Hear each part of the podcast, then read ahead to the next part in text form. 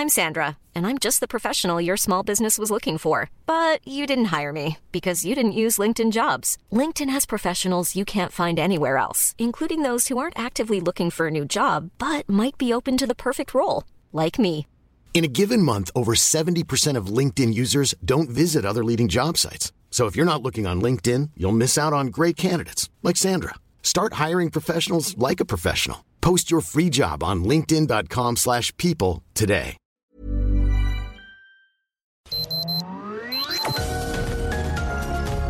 Heraldo Media Group presenta Sergio Sarmiento y Lupita Juárez. Información veraz y oportuna con un toque personal y humano. Por El Heraldo Radio, donde la H suena y ahora también se escucha.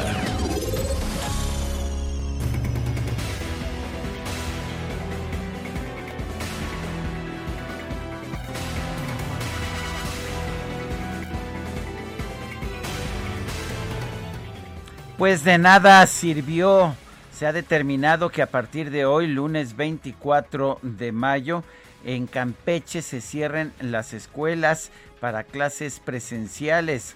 Esta decisión se tomó después de que el gobierno federal determinó regresar a Campeche a semáforo amarillo ante el incremento de casos de COVID-19.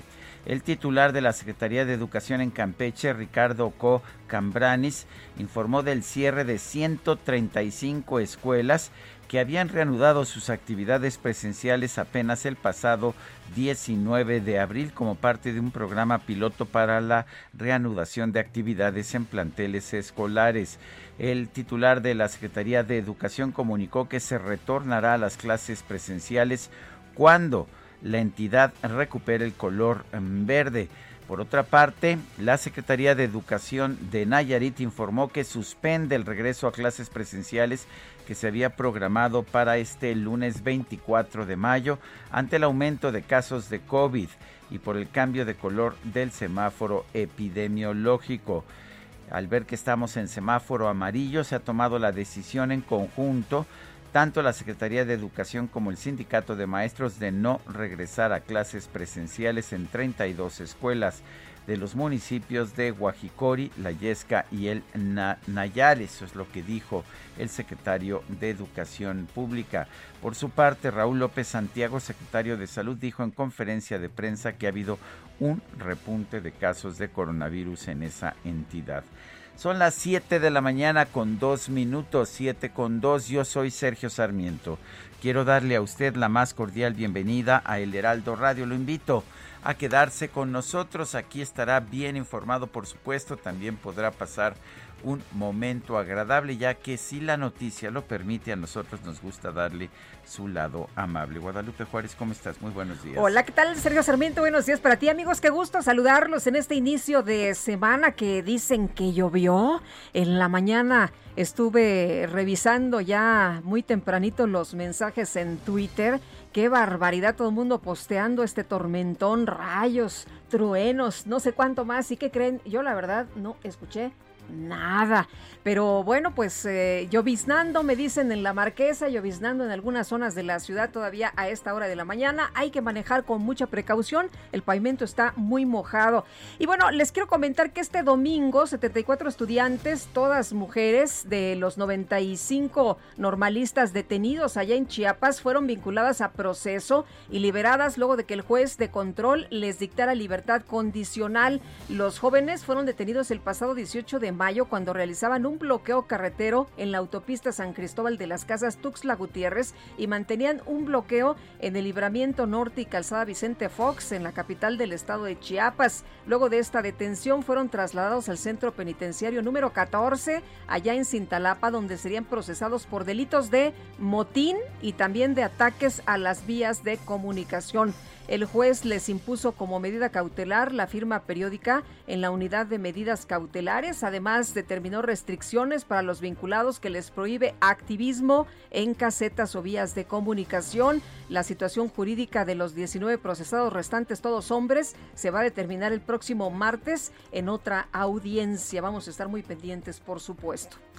Bueno, y en un tema que ha conmocionado a Europa y a buena parte del mundo, el gobierno de Belarus eh, obligó al descenso de un avión de Ryanair que iba desde Grecia hasta Lituania.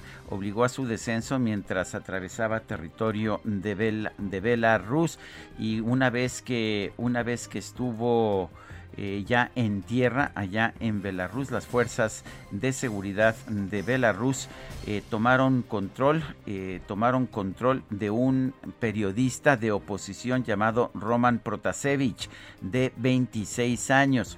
Todos los países de Europa han protestado por lo que denominan como un acto de un acto, un acto pirata de aviación pirata, un acto de, de, pues de, piracía, no, de un acto pirata ah, para un avión, un avión comercial de Ryanair que estaba sobrevolando el ah, territorio de Belarus, pero que no tenía de hecho planeado descender en ese territorio, en ese avión.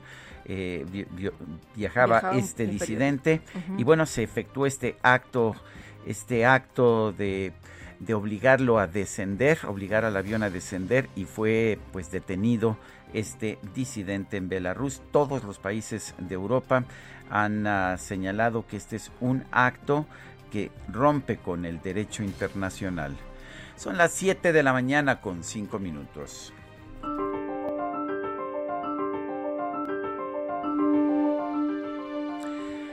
Un monopolio moral es la antítesis de un mercado de ideas. Thomas Sowell.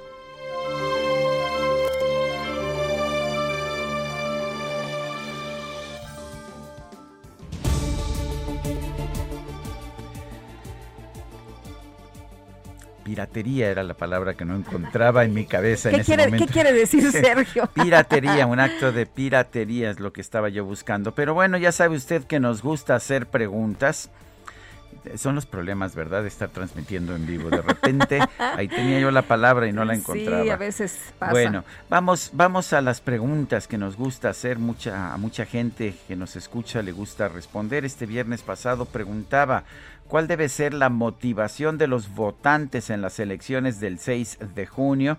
El 3.9% nos dijo mantener el paso, 94% cambiar de rumbo, 2% quién sabe. Recibimos 4.107 votos y esta mañana ya coloqué en mi cuenta personal de Twitter la siguiente pregunta. Mi cuenta es arroba Sergio Sarmiento. ¿Piensa usted, como el secretario de Marina Rafael Ojeda Durán, que el mayor enemigo lo tiene el país en el Poder Judicial? Y bueno, nos dice eh, que sí, 16.4%, que no, 79.2%, no sabemos, 4.5%. En 35 minutos hemos recibido 1.660 votos. Las destacadas del Heraldo de México. Y ya está con nosotros aquí en la cabina Itzel González en vivo y a todo color esta mañana. ¿Cómo estás Itzel? Buenos días. Lupita, Sergio, de esta No, no, sé si a todo color, como beigecito, ¿no? Sí, sí, pero lo que se puede. Mira, qué bien. las mangas tipo Damaso Pérez Prado, ¿no? Muy bonita para el baile. Venimos del Muy fin de bonita semana. su sudadera. Venimos con toda la actitud este lunes 24 de mayo del 2021 de Estacalovers. Repórtense, los invitamos a que se reporten a nuestro WhatsApp 552010 9647. ¿Cómo les amanece? a nosotros muy bien. Porque yo ni me di cuenta de la lunes, lluvia, la lunes de brisita. ¿Qué tal? Yo le digo a Fer, a nuestra querida integrante del equipo de producción, le digo, no sabía si traerme el paraguas, si no traerme el paraguas, si traerme una sudadera, porque aquí hace mucho calor, entonces... No está tan fácil. No, está tan fácil, así es DJ Kike, entonces sí, salga con precauciones, tome sus precauciones por favor, porque esta mañana, por lo menos aquí en Ciudad de México, un poquito, un poquito complicada. Lupita, Sergio, amigos, hay que informar, hay que trabajar, así que comenzamos con las destacadas del Heraldo de México. En primera plana, a presentarse, Monreal reta a cabeza de vaca. El senador llamó al gobernador de Tamaulipas a acudir a la fiscalía si está seguro de que no tiene orden de aprehensión. País, UNAM y Politécnico alistan regreso. La máxima casa de estudios llamó a la limpieza de sus campus. Ruta 2021, atención total, voto limpio y sanitizado, cubrebocas y pluma personal, herramientas esenciales para la jornada cívica del 6 de junio. Ciudad de México subterráneo, mañana reporte de la línea 12. El gobierno capitalino tiene casi listo el reporte preliminar de la revisión del tramo subterráneo de la línea 12 del metro. Estados, Michoacán, procuran albergue para desplazados, respaldan en Tijuana a familias de Aguililla expulsadas por la violencia, mientras esperan respuesta de Estados Unidos a solicitudes de asilo. Orbe, Italia, teleférico se cae, hay luto, entre los fallecidos hay un menor de 9 años. Meta Guardianes 2021, Guerra por la Corona. Santos cumple el trámite en Puebla y se ve las caras con Cruz Azul, ávidos de títulos. Y finalmente, en mercados, promesa del Infonavit, crédito fijo siempre, tasa históricamente baja para quienes ganen entre uno y dos salarios mínimos. Sergio Lupita, amigos, hasta aquí las destacadas del Heraldo. Feliz lunes. Gracias, Itzel. Muy buenos días. Feliz lunes también para ti. Son las 7 de la mañana con 11 minutos. Vamos a un resumen de la información más importante. La Secretaría de Salud Federal presentó la actualización del semáforo de riesgo epidemiológico por COVID-19 a nivel nacional. Se establece que ya no hay estados en color rojo, solo Quintana Roo está en naranja, 15 entidades se encuentran en amarillo y 16 en verde. Y la Secretaría de Educación de Nayarit suspendió hasta nuevo aviso el regreso a clases presenciales que estaba programado para este 24 de mayo en los municipios de La Yesca, en Guajicori y del Nayar. Esto luego de que el semáforo de riesgo epidemiológico pasó de verde a color amarillo. Mientras tanto, la Secretaría de Educación en Campeche determinó suspender las clases presenciales en las 135 primarias en el programa piloto, luego de que el semáforo de riesgo epidemiológico en el estado pasó de verde a amarillo. El director general de epidemiología, José Luis Salomía, descartó que el regreso a las clases presenciales en Campeche haya influido en el retroceso al semáforo amarillo en la entidad. Entonces, si Campeche dejó de tener el elemento de seguridad que es semáforo color verde porque pasa amarillo, pues entonces es técnicamente este, viable y se respeta que en su momento digan vamos durante ese tiempo a suspender las clases de manera presencial y de seguro ellos tienen pensado que si alcanza el periodo escolar actual y volviera nuevamente al verde un siguiente ciclo del semáforo, como lo hicieron ya previamente, de seguro podrían activar. En su reporte diario, la Secretaría de Salud Federal dio a conocer que en todo el país ya hay 221.640 muertes por COVID-19. Y el gobierno de la Ciudad de México informó que más del 70% de las personas de entre 50 y 59 años de las alcaldías Xochimilco, Tláhuac, Iztacalco e Iztapalapa ya recibieron por lo menos la primera dosis de la vacuna contra el COVID-19. El gobierno capitalino también anunció que este martes 25 de mayo va a comenzar la vacunación contra el COVID-19 para personas de entre 50 y 59 años de las alcaldías de Álvaro Obregón, Coyoacán, Tlalpan, Venustiano Carranza, Azcapotzalco, Benito Juárez y Miguel Hidalgo.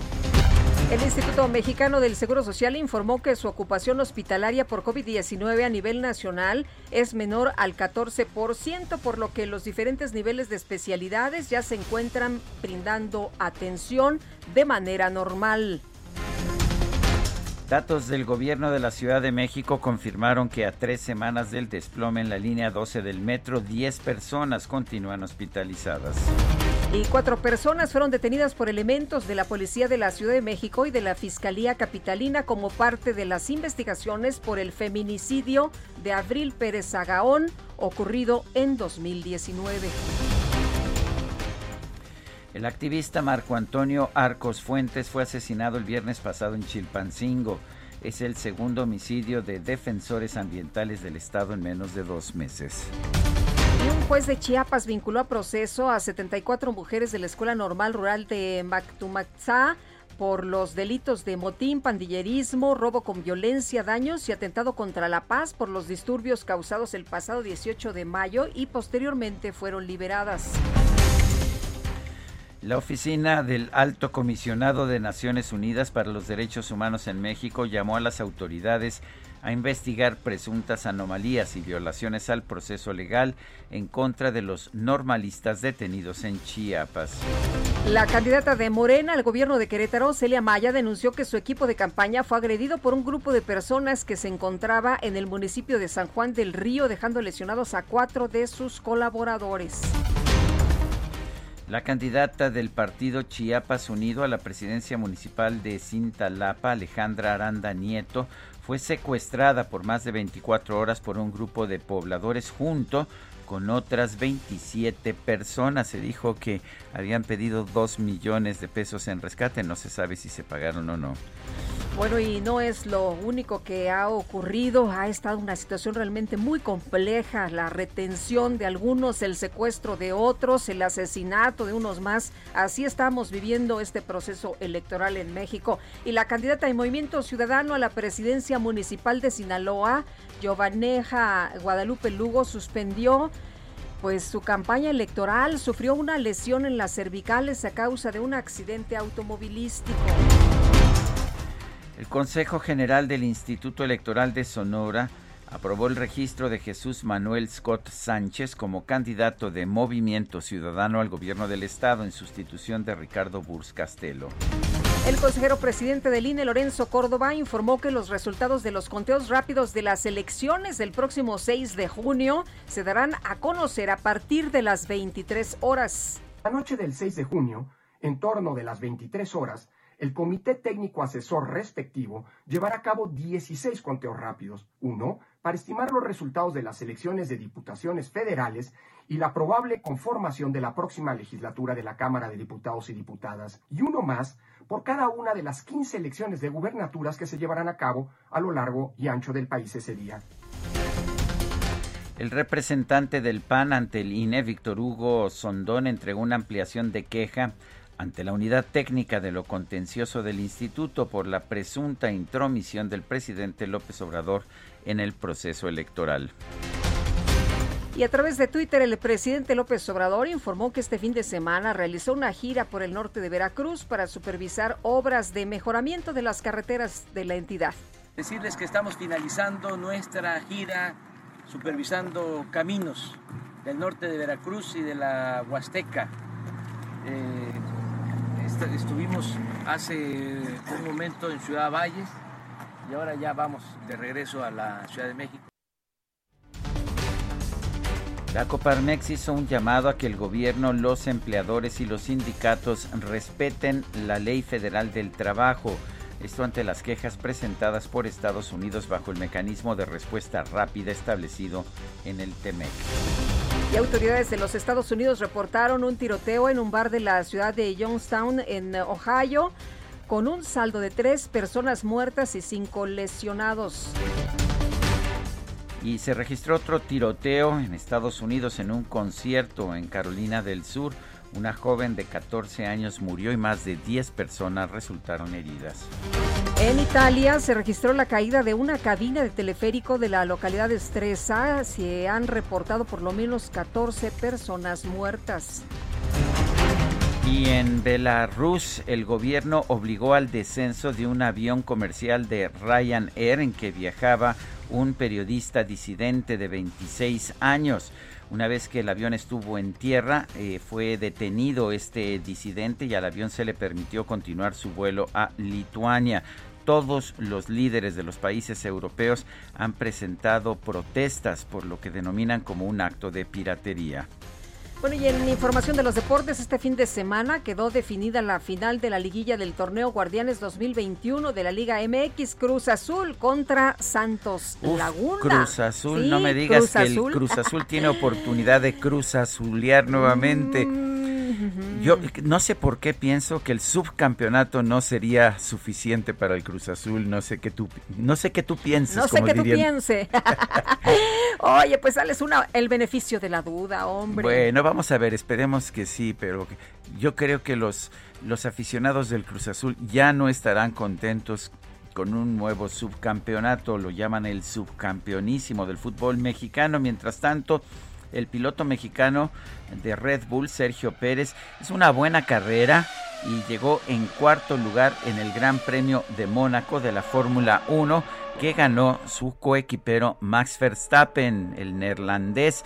Y bueno, aquí el punto es que Max Verstappen se coloca en primer lugar de la, de la competencia eh, de pilotos y la escudería Red Bull, gracias al esfuerzo de Verstappen y de Sergio Pérez, está también número uno en constructores por arriba ligeramente de la escudería Mercedes que ha dominado la categoría desde hace años. Son las 7 de la mañana con 20 minutos. A?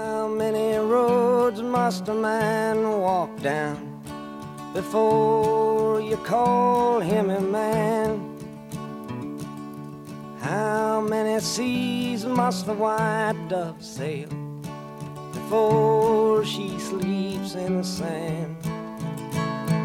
Yes, and how many times must the cannonballs fly before they're forever banned? Allá en 1963, un joven cantante de Minnesota, pero que cantaba con un acento de hillbilly en imitación de Woody Guthrie, eh, irrumpió en el escenario musical. Ya había sacado un disco que tuvo un éxito regular llamado Bob Dylan.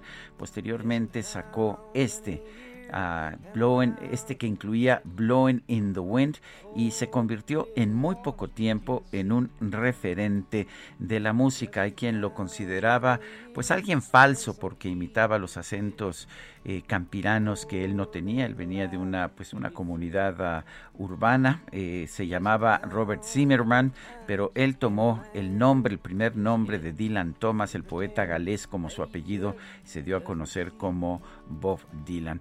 De lo que no hay duda es que este, este joven de los años 60, que hoy cumple 80 años, se convirtió en un referente de la música y que ha sido acompañado por la controversia todo lo largo de su vida, incluso en 2016, cuando en medio de todo tipo de cuestionamientos recibió el Premio Nobel de Literatura. Cumple hoy 80 años de edad. Bob Dylan. Vamos a estar hablando un poco, si te parece, creo que es un, un compositor muy importante, muy importante no solamente en los Estados Unidos, sino en todo el mundo. Sé que The Weeknd vino de, de nada para ganar los Billboards y estaremos escuchando y comentando ese tema también pero creo que los 80 años de Bob Dylan merecen una reflexión en este Me parece muy bien que le hagamos este homenaje y The Weeknd, nominado a 16 premios Billboard, fue seleccionado como mejor artista masculino, mejor artista de Rhythm and Blues y mejor artista Hot 100. Fue su canción esta de Blinding Lights, la canción número uno del 2020. Ganó también mejor canción de radio, mejor canción de Rhythm and Blues, mejor canción del Hot 100, mientras que su álbum After Hours ganó como mejor álbum de Rhythm and Blues. Y lo importante es que para los Grammys, que son el, premio más, ah, pues más comercial, más conocido de música. Eh, no recibió una sola nominación. y él se quejó y dijo que había sido una decisión racista. Él es negro de Canadá. Son las 7 con 23 minutos y vámonos. Vámonos con Israel Lorenzana desde Circuito Interior. Israel, ¿qué tal? Muy buenos días. Sergio Lupita, muchísimas gracias. Muy buen inicio de semana. Efectivamente, hemos recorrido ya parte del circuito interior desde el aeropuerto capitalino y hemos ubicado ya algunos asentamientos, principalmente aquí en la zona de Molina y más adelante para nuestros amigos que van con dirección hacia la Avenida de los Insurgentes, a la altura de Congreso de la Unión y también, por supuesto, en Ferrocarril Hidalgo. Hay que tomarlo en cuenta la alternativa, el eje 2 norte para incorporarse al paseo de la reforma. El sentido opuesto, la circulación también a la altura de Oceanía, tiende a detenerse por los vehículos de transporte público, los que se incorporan al Oriente 172, no hay que abandonar esta arteria, superando este punto la circulación mejora con dirección hacia Boulevard Puerto Aéreo. Sergio Lupita, la información que les tengo. Gracias, Israel. son las, Son las 7 de la mañana con 24 minutos. Mándenos mensajes de WhatsApp. Lo puede hacer al 55 2010 96 47. Nosotros regresamos en un momento más.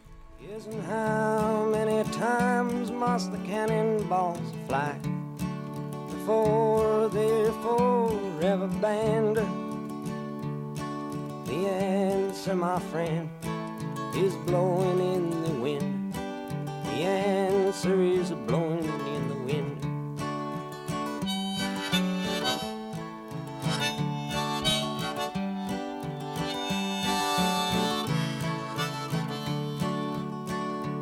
Yes, how many years can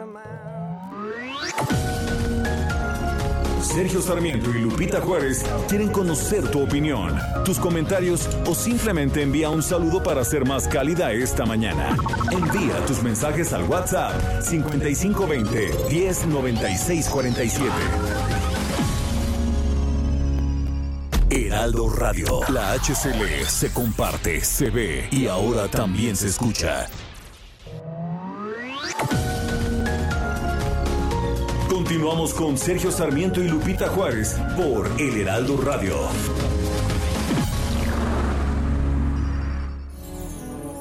Muy cerca de mi ocaso, yo te bendigo vida, porque nunca me diste ni esperanza fallida Juan Crisóstomo Ruiz de Nervo, conocido como Amado Nervo, falleció en la ciudad de Montevideo, Uruguay, el 24 de mayo de 1919 a los 48 años. Nació el 27 de agosto de 1870 en la ciudad de Tepic, Nayarit. Inició su carrera periodística en el Correo de la Tarde de Mazatlán y en 1894 se trasladó a la Ciudad de México. Colaboró en la revista Azul de Manuel Gutiérrez Nájera y se relacionó con los principales colaboradores mexicanos como Luis G. Urbina, Tablada, Dávalos y con algunos extranjeros como Rubén Darío, José Santos Chocano y Campo Amor. Formó parte de la redacción del Universal, El Nacional y El Mundo. Su fama se inició con la publicación de su novela El Bachiller en 1896 y de sus libros de poesía Perlas Negras y Místicas en 1898. Hacia 1905 ingresó en la carrera diplomática como secretario de la Embajada de México en Madrid, pero en 1914 la revolución interrumpió el servicio diplomático y se impuso su cese. Regresó en 1918 y volvió a ser reconocido como diplomático, por lo que poco tiempo después fue enviado como ministro plenipotenciario en Argentina y Uruguay. Al morir, su cadáver fue enviado a México, donde fue sepultado en la Rotonda de los Hombres Ilustres el 14 de noviembre de 1919.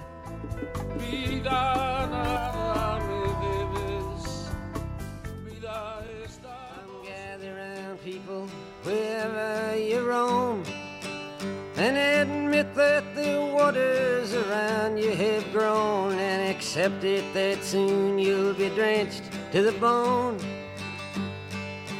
If your time to you is worth saving, then you better start swimming or you'll sink like a stone. Or the times they are changing.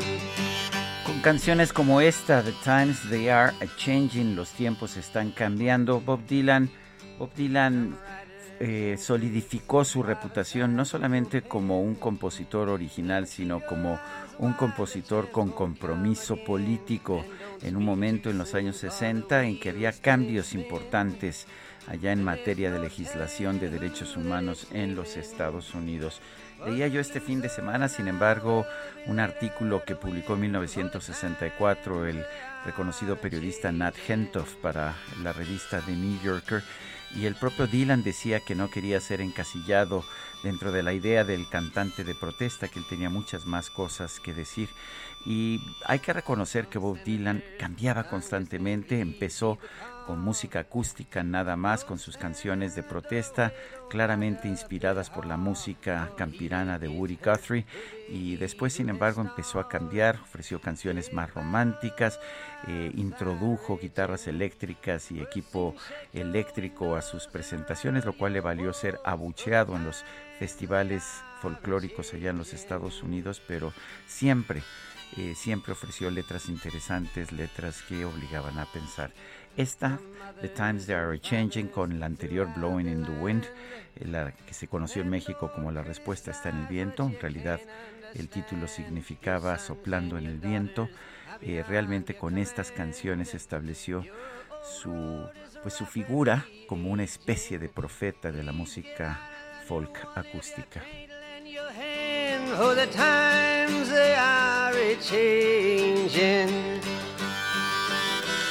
Son las 7 de la mañana con 34 minutos. Hoy cumple 80 años Bob Dylan. Premio Nobel de Literatura. 2016, efectivamente. Bueno, Vamos a seguir platicando de él un poquito más adelante. Mientras tanto, mensajes de nuestros amigos esta mañana. Buenos días, Sergio Lupita. Que tengan un excelente inicio de semana. Cuídense, cuídense mucho. Los escucho a diario. José de Jesús Padilla, gracias por escucharnos a diario. Y nos dicen también por fin de regreso, después de, de tener que ir a los Estados Unidos a conseguir vacunas, mi familia no puede seguir sin trabajar hasta julio. Saludos cariñosos, Amy Shehoa. Muchas gracias a Amy Shehoa y pues eh, que muchas personas han tenido que recurrir a la vacuna allá en Estados Unidos. Oye, le quiero agradecer a María Clara Landeros que nos envió un libro que se llama Reflejos de Luna y Sol y es de poesía. Qué bonito, ya empecé a leer algunos de los eh, poemas y la verdad es que me da un gusto enorme porque dice en la, eh, en la dedicatoria con el gran cariño que surge de la convivencia diaria. Así que gracias, gracias por escucharnos todas las mañanas. Eh, vamos a conversar con Alejandra Aranda Nieto. Ella fue secuestrada junto con otras personas allá en Chiapas. Ella es candidata a la alcaldía del municipio de Cintalapa. Eh, vamos a, pues vamos a preguntarle, entre otras cosas, por qué fue secuestrada, qué era lo que le pedían, si era una cosa política. Alejandra Aranda Nieto, buenos días. Gracias por tomar la llamada. Muy buenos días. Eh, Muchísimas gracias. Alejandra, ¿qué pasó? La, la retuvieron durante, durante 24 horas a usted y a 27 personas más. ¿Cuál era el propósito? Sí, eh, pues eh, lamentablemente cuando vamos precisamente a, este ejido de Canán, pues lamentablemente en, en el principio no nos dimos cuenta de las intenciones de algunas personas de ahí eh, llevamos el transcurso normal, llegando el comisariado de la zona nos dio un recibimiento, recibimiento bueno, eh, incluso nos invitó a comer y lamentablemente en lo que pasaba eso para iniciar con el evento en el cual pues yo voy a dar mis propuestas de campaña, pues se suscitan los hechos. Ellos tienen un puente en el cual tienen tablas eh, o polines de madera para poder eh, pasar. Y en lo que comíamos y se llevaba a cabo el evento pues ellos eh, se empezaron a preparar quitaron todo lo que pudiera ver nos poncharon llantas de los carros tiraron árboles en los caminos y pues terminando el evento porque escucharon todo el evento con una normalidad al final ya mi, mis acompañantes me comentaron de que parecía que pues nos íbamos a quedar ahí encerrados por algún detalle. Y pues lamentablemente sí cuando me informan que le habían quitado toda la madera al puente yo le hice un comentario al al comisariado y le dije que qué estaba pasando que por qué estaban haciendo eso. Y el señor eh, por lo visto no tenía conocimiento de nada pero es gente eh, indígena que viene de La Raiza y de San Juan Chamula. Y pues eh, al parecer los hechos estaban nada más ocurriendo por parte de algunas personas eh, y él voltea y cuando termina el evento le dice a la gente que no se valía. Les pregunta también el comisariado que por qué estaban haciendo eso y por lo que nos pudimos percatar solo son algunas cinco o siete personas las que empezaron a hacer pues el alboroto, las que empezaron a ponerse agresivas. Sí, pero estuvieron retenidos durante más de 24 horas. Así es, así es. Eh, cuando empezamos a preguntar, ellos empezaron a, discutir y cuando el comisariado voltea y, les dice que no se vale, pues empieza a poner peor el asunto, hablando ellos en, en su dialecto, sí. que hablan, hablan sotil, y la ventaja de nosotros es que llevábamos a uno de los que van en la planilla, que precisamente habla el dialecto, y pues sí entendía todo.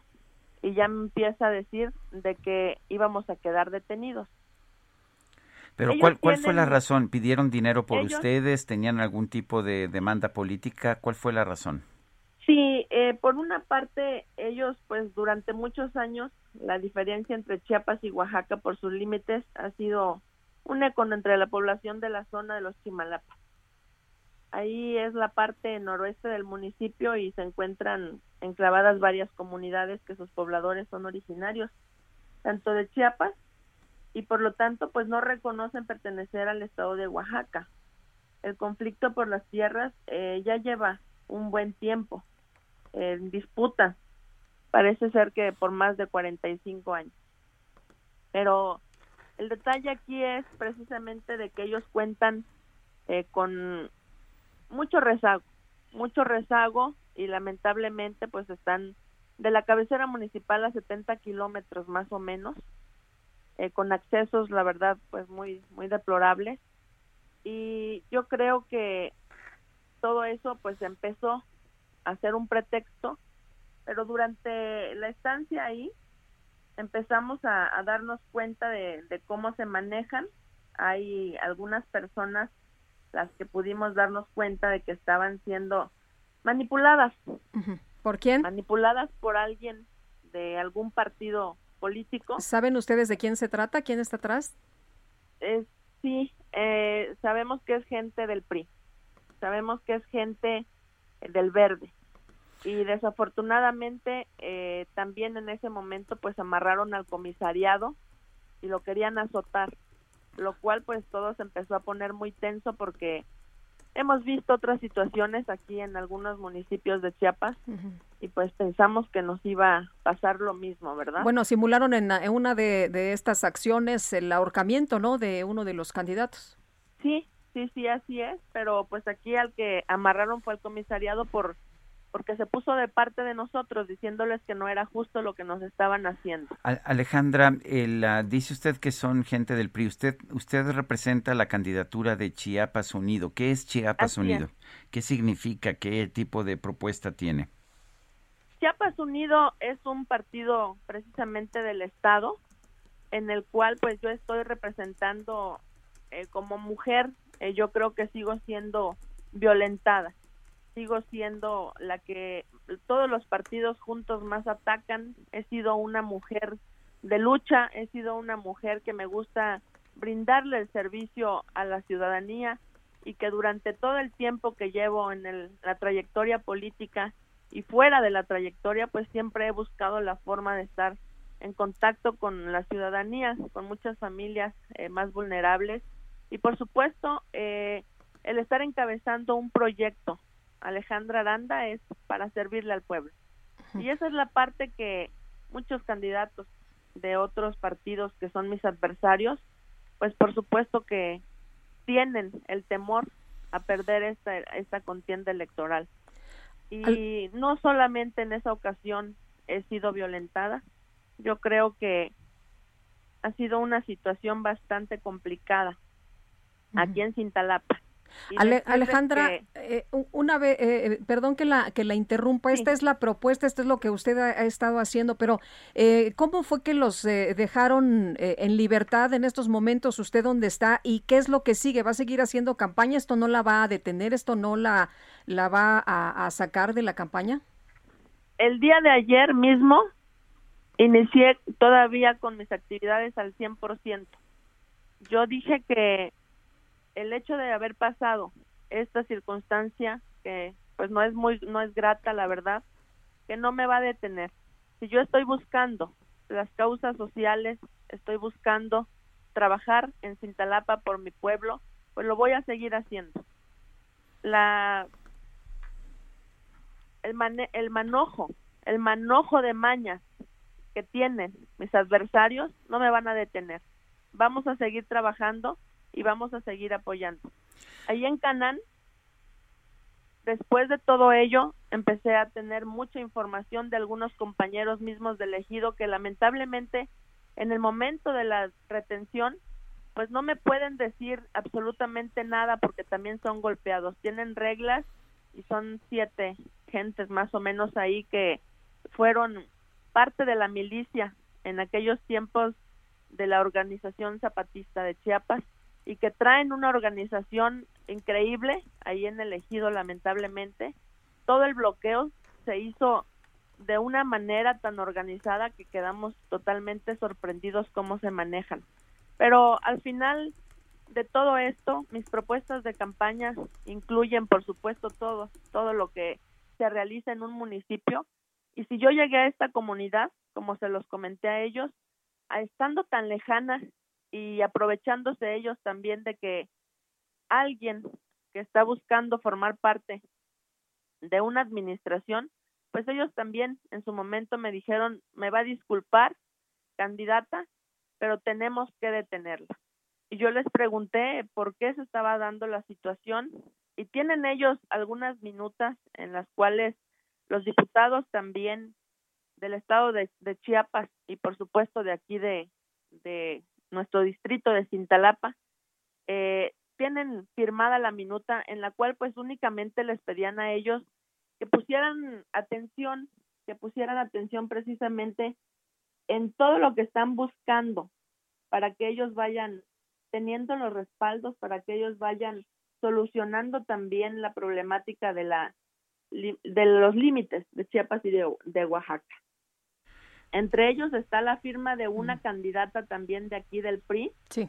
en la cual pues está plasmada su firma. Muy bien. pues es la molestia, es la molestia de ellos en donde pues lamentablemente nadie, nadie los toma en cuenta y pues han estado buscando mesas de trabajo las cuales pues en base a ello al no ser tomadas en cuenta pues es la molestia y tenían que aprovechar cuando subiera alguien que está buscando prácticamente también servirle o ser, en este caso, alcaldesa de Cintalapa.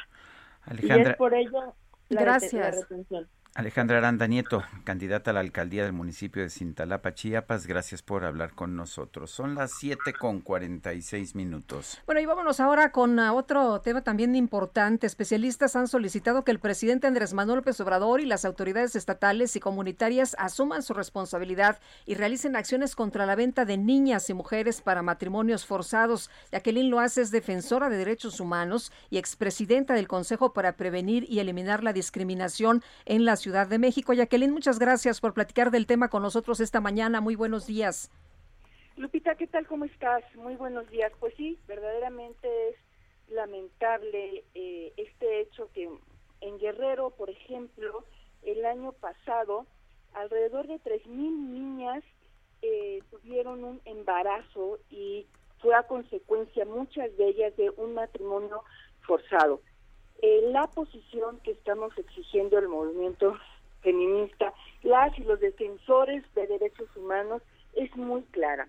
Por un lado, sabemos y reconocemos que no todos los pueblos indígenas eh, tienen este uso y costumbre de la venta de niñas. Alrededor de 2.500 municipios que existen en nuestro país, más o menos 620 son indígenas eh, no estamos pidiendo o diciendo o estigmatizando, pero en donde sí los hay, la autoridad a través de la Secretaría de Gobierno, el registro civil, la Secretaría de Salud cuando identifica los embarazos e incluso las iglesias cuando se dan cuenta de estos matrimonios deben de llamar a la autoridad y prohibirlos porque se está violando pues eh, el derecho fundamental primero a la construcción de la personalidad, a elegir la familia, las personas tenemos derecho de casarnos con quien querramos y por supuesto está prohibida la esclavitud mm, en, en nuestro país desde hace muchísimos años está prohibida y por supuesto el artículo tercero es muy grande y es la protección del interés superior de las niñas y de los niños. permitiendo este, este intercambio es hablar y reconocer cómo la violencia en contra de las mujeres empieza desde que nacemos, desde que somos niñas, porque una niña vendida por dos mil dólares, por dos mil ochocientos pesos, por intercambio de cervezas, por el monto que sea, durante toda la trayectoria de su vida va a vivir en explotación, va a vivir eh, violentada. Sobre eso es de lo que estamos hablando, Lupita. Eh, siempre, Jacqueline, siempre se defiende esto porque se dice que es parte de los usos y costumbres de las poblaciones indígenas y que por lo tanto no hay que meterse. De hecho, dice el presidente de la República que no debemos estigmatizar a estas comunidades eh, porque pues son pueblos con grandes valores culturales, morales y espirituales y después dijo incluso que en realidad la venta de niñas se lleva a cabo en todas las comunidades en el país, en todas las clases sociales, que por lo tanto es clasista cuestionar la venta de niñas en comunidades indígenas. ¿Qué piensas? Bueno, eh, por supuesto que estoy en contra de esa posición. Creo que no hay que estigmatizar a los pueblos indígenas, sí, no lo hacen todas las comunidades indígenas, no, no lo hacen, pero quien lo hace no es un tema de permitir usos y costumbres. El violar niñas, el embarazar niñas, el venderlas para esclavitud o para trata, independientemente del móvil cultural, es una violación a los derechos humanos. Y todos los derechos humanos están por encima de usos y costumbres. ¿Por qué están por encima? Porque así lo dice el artículo primero constitucional y porque así ha decidido México sumarse y alinearse a los acuerdos internacionales de la defensa y protección de las mujeres y de las niñas. Permitirlo es violar la ley, no es usos y costumbres, es trata de mujeres, es trata de niñas. Y eso es un delito. Pero por supuesto que eh, eh, si no entendemos el origen y el origen está vinculado en un sistema patriarcal en donde los hombres de esas comunidades se creen con el derecho de, de comprar mujeres y que luego esas mujeres les tienen que servir y que venden también ellos, así como compran unas, venden también a sus propias hijas, bueno, pues claro, estamos metidos en un sistema eh, de comunidad y lo permite, pero eso no significa que el presidente municipal, que la autoridad lo permita bajo la justificación que es uso y costumbre. Por encima del uso y costumbre siempre estará la ley y tienen que ser detenidos y tienen que ser privados de su libertad y esas niñas tienen que ser rescatadas todas. Eh, Jacqueline, tiene que haber eh, una ley para todos, porque también a veces eso es lo que complica el que se apliquen los eh, las sanciones, ¿no? Eh, las comunidades tienen sus usos y costumbres, tienen sus propias leyes, tienen sus propias sanciones. Tú decías o escribías en tu cuenta de Twitter, bueno, ¿en qué mundo vender a una niña o en qué maldito mundo vender a una niña para que abusen de ella puede ser o puede tener una justificación cultural? Efectivamente, ¿en qué maldito mundo no puede tener una justificación cultural? Y no la tiene, porque eh, cuando hablamos de cultura, de lo que estamos hablando es de la percepción que tienen estas comunidades indígenas y que tenemos todas las personas de nuestra relación con el mundo, con la creación, con la divinidad, con nuestra lengua, ¿no? y por supuesto con nuestra comida, pero no puede tenerla con el maltrato a las mujeres. Maltratar a una persona no es un origen de cultura. Digo, porque si fuera eh, así de permisible, bueno, pues la humanidad seguiríamos atoradísimos con el tema de la esclavitud, por ejemplo. Durante muchos años se permitía y era un tema de cultura el tráfico de personas. Hoy por hoy sabemos que no está prohibido el tráfico de personas. Bueno, pues la venta de las personas también está prohibido y no puede estar sobre ninguna cultura vender a una mujer. Porque además lo que estamos haciendo con eso, desde los usos y costumbres, es que en las periferias de la ciudad, donde no existen comunidades indígenas, exista la trata de mujeres bajo cualquier justificación. Cuando la Constitución mexicana reconoce el uso y costumbre de las comunidades indígenas, nunca está diciendo que es sobre la ley. Jamás lo está diciendo. Está diciendo que se respeta, pero hay un marco legal que mandata a todas y a todos los mexicanos, y eso se llama la Constitución. Muy bien, pues Jacqueline, muchas gracias por platicar con nosotros, como siempre, muy buenos días. Muchísimas gracias a ti, que tengan un extraordinario día. Son las 7 de la mañana con 54 minutos. Guadalupe Juárez y Sergio Sarmiento estamos en el Heraldo. Nuestro teléfono, nuestro número para mensajes de WhatsApp es el 55 20 10 96 47. Regresamos. Then you better start swimming or you'll sink like a stone. Or the times they are a changing.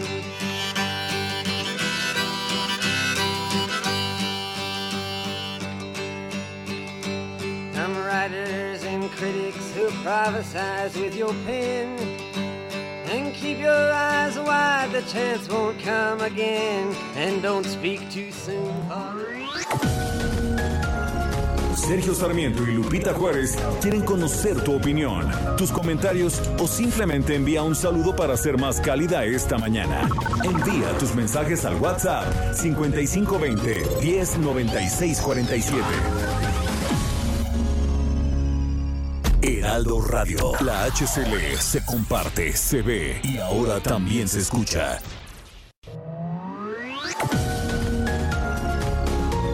Continuamos con Sergio Sarmiento y Lupita Juárez por El Heraldo Radio.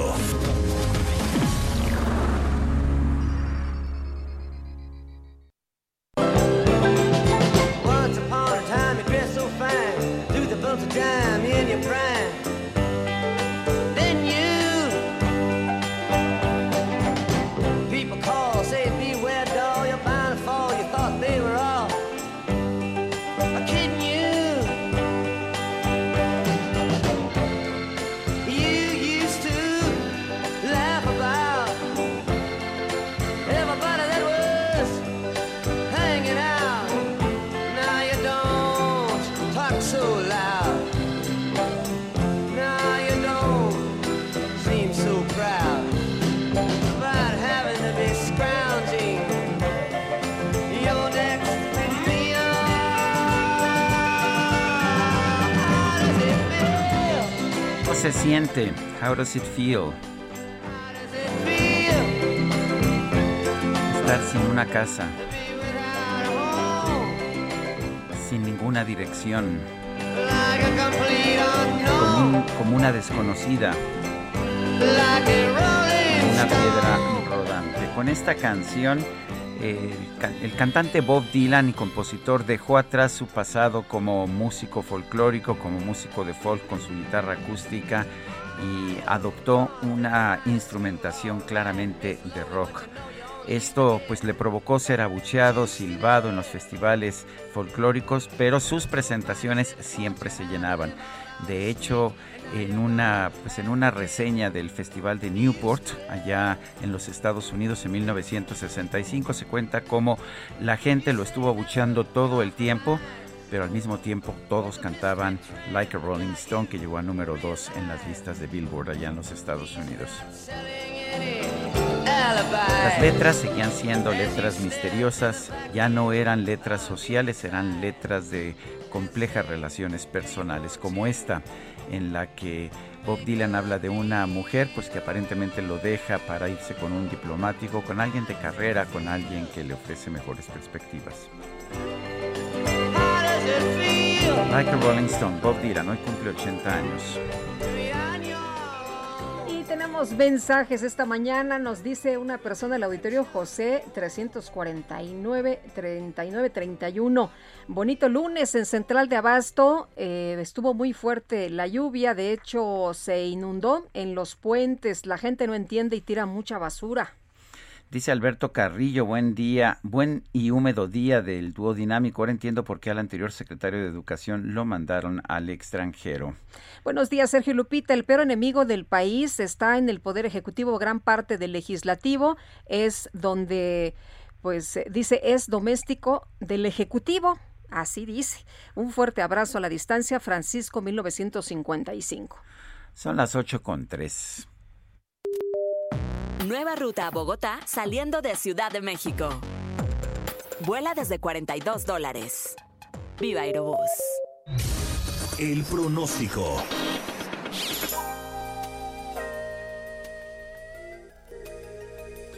Y vamos con Patricia López, meteoróloga del Servicio Meteorológico Nacional de la Conagua. Adelante, Patricia. Hola, ¿qué tal? Buenos días, Sergio y Lupita. Los saludo con gusto a ustedes y a todos los que nos escuchan. Les comento que hoy el frente número 57 sobre el norte del territorio nacional, una línea seca e inestabilidad atmosférica superior, generarán rachas fuertes de viento con tolvaneras en el norte y noreste de México. Chubascos y lluvias puntuales fuertes, descargas eléctricas y posibles granizadas sobre entidades de la mesa del norte. Así también está la probabilidad para la formación de torbellinos o tornados en Chihuahua y Coahuila. También se pronostican tormentas puntuales intensas en zonas de Chiapas, así como chubascos y lluvias fuertes a muy fuertes, descargas eléctricas, esto en el oriente, centro y sureste de la República Mexicana, también incluida la península de Yucatán. Estas lluvias son favorecidas por un canal de baja presión y el ingreso de humedad del Golfo de México. Finalmente, Sergio Lupita, les comento que continuará ambiente vespertino caluroso a muy caluroso sobre gran parte del territorio nacional. Las temperaturas máximas de 40 a 45 grados eh, estarían en zonas de Michoacán y Guerrero. Eh, también aquí en la Ciudad de México se pronostica cielo medio nublado por la mañana y el incremento de nubosidad durante la tarde, la probabilidad para chubascos con lluvias puntuales fuertes, descargas eléctricas y posible caída de granizo. La temperatura máxima estará oscilando entre 26 y 28 grados centígrados y una mínima para el día de mañana al amanecer de 13 a 15 grados centígrados. Sergio Lupita, este es el reporte meteorológico. Regreso con ustedes. Gracias y muy buenos días. Patricia López, muchas gracias. Nueva ruta a Bogotá saliendo de Ciudad de México. Vuela desde 42 dólares. Viva Aerobús. Continuamos con la información. El secretario de Marina, Rafael Ojeda, acusó que parece ser que el enemigo está en el Poder Judicial. En la mañanera todo el mundo se sorprendió cuando el secretario de Marina dijo esto. La Asociación Nacional de Magistrados del Poder Judicial de la Federación publicó un comunicado, de hecho, en el que aclaran que no son ni enemigos ni amigos de nadie. Y Ariel Alberto Rojas, presidente de la Asociación Nacional de Magistrados del Poder Judicial de la Federación, está con nosotros esta mañana para platicar precisamente de estas declaraciones. Ariel, muchas gracias. Buenos días. ¿Qué tal? Muy buenos días, eh, Sergio Lupita. Saludos al auditorio. Gracias. Eh, ¿Realmente eh, los, los jueces son el enemigo? ¿Es el enemigo principal que tenemos para, pues ahora sí que para garantizar la aplicación de la ley? Mira, Sergio, lo que pasa es que hay que entender que estas desafortunadas declaraciones se están circunscribiendo en un ambiente muy difícil que pone en entredicho la independencia judicial. Si las viéramos quizá de forma aislada, pues no podría entender más que un desliz. Sin embargo, bueno, todos los días vemos eh, pronunciamientos en contra de decisiones de ministros de la Corte, de decisiones de jueces de competencia económica y ahora, bueno, pues en el aspecto también penal. A los jueces nos corresponde aplicar la Constitución y defender los derechos humanos. No podemos ser enemigos ni amigos de nada y la objetividad, que es un principio de la ética judicial, nos obliga a actuar de esa manera, Sergio.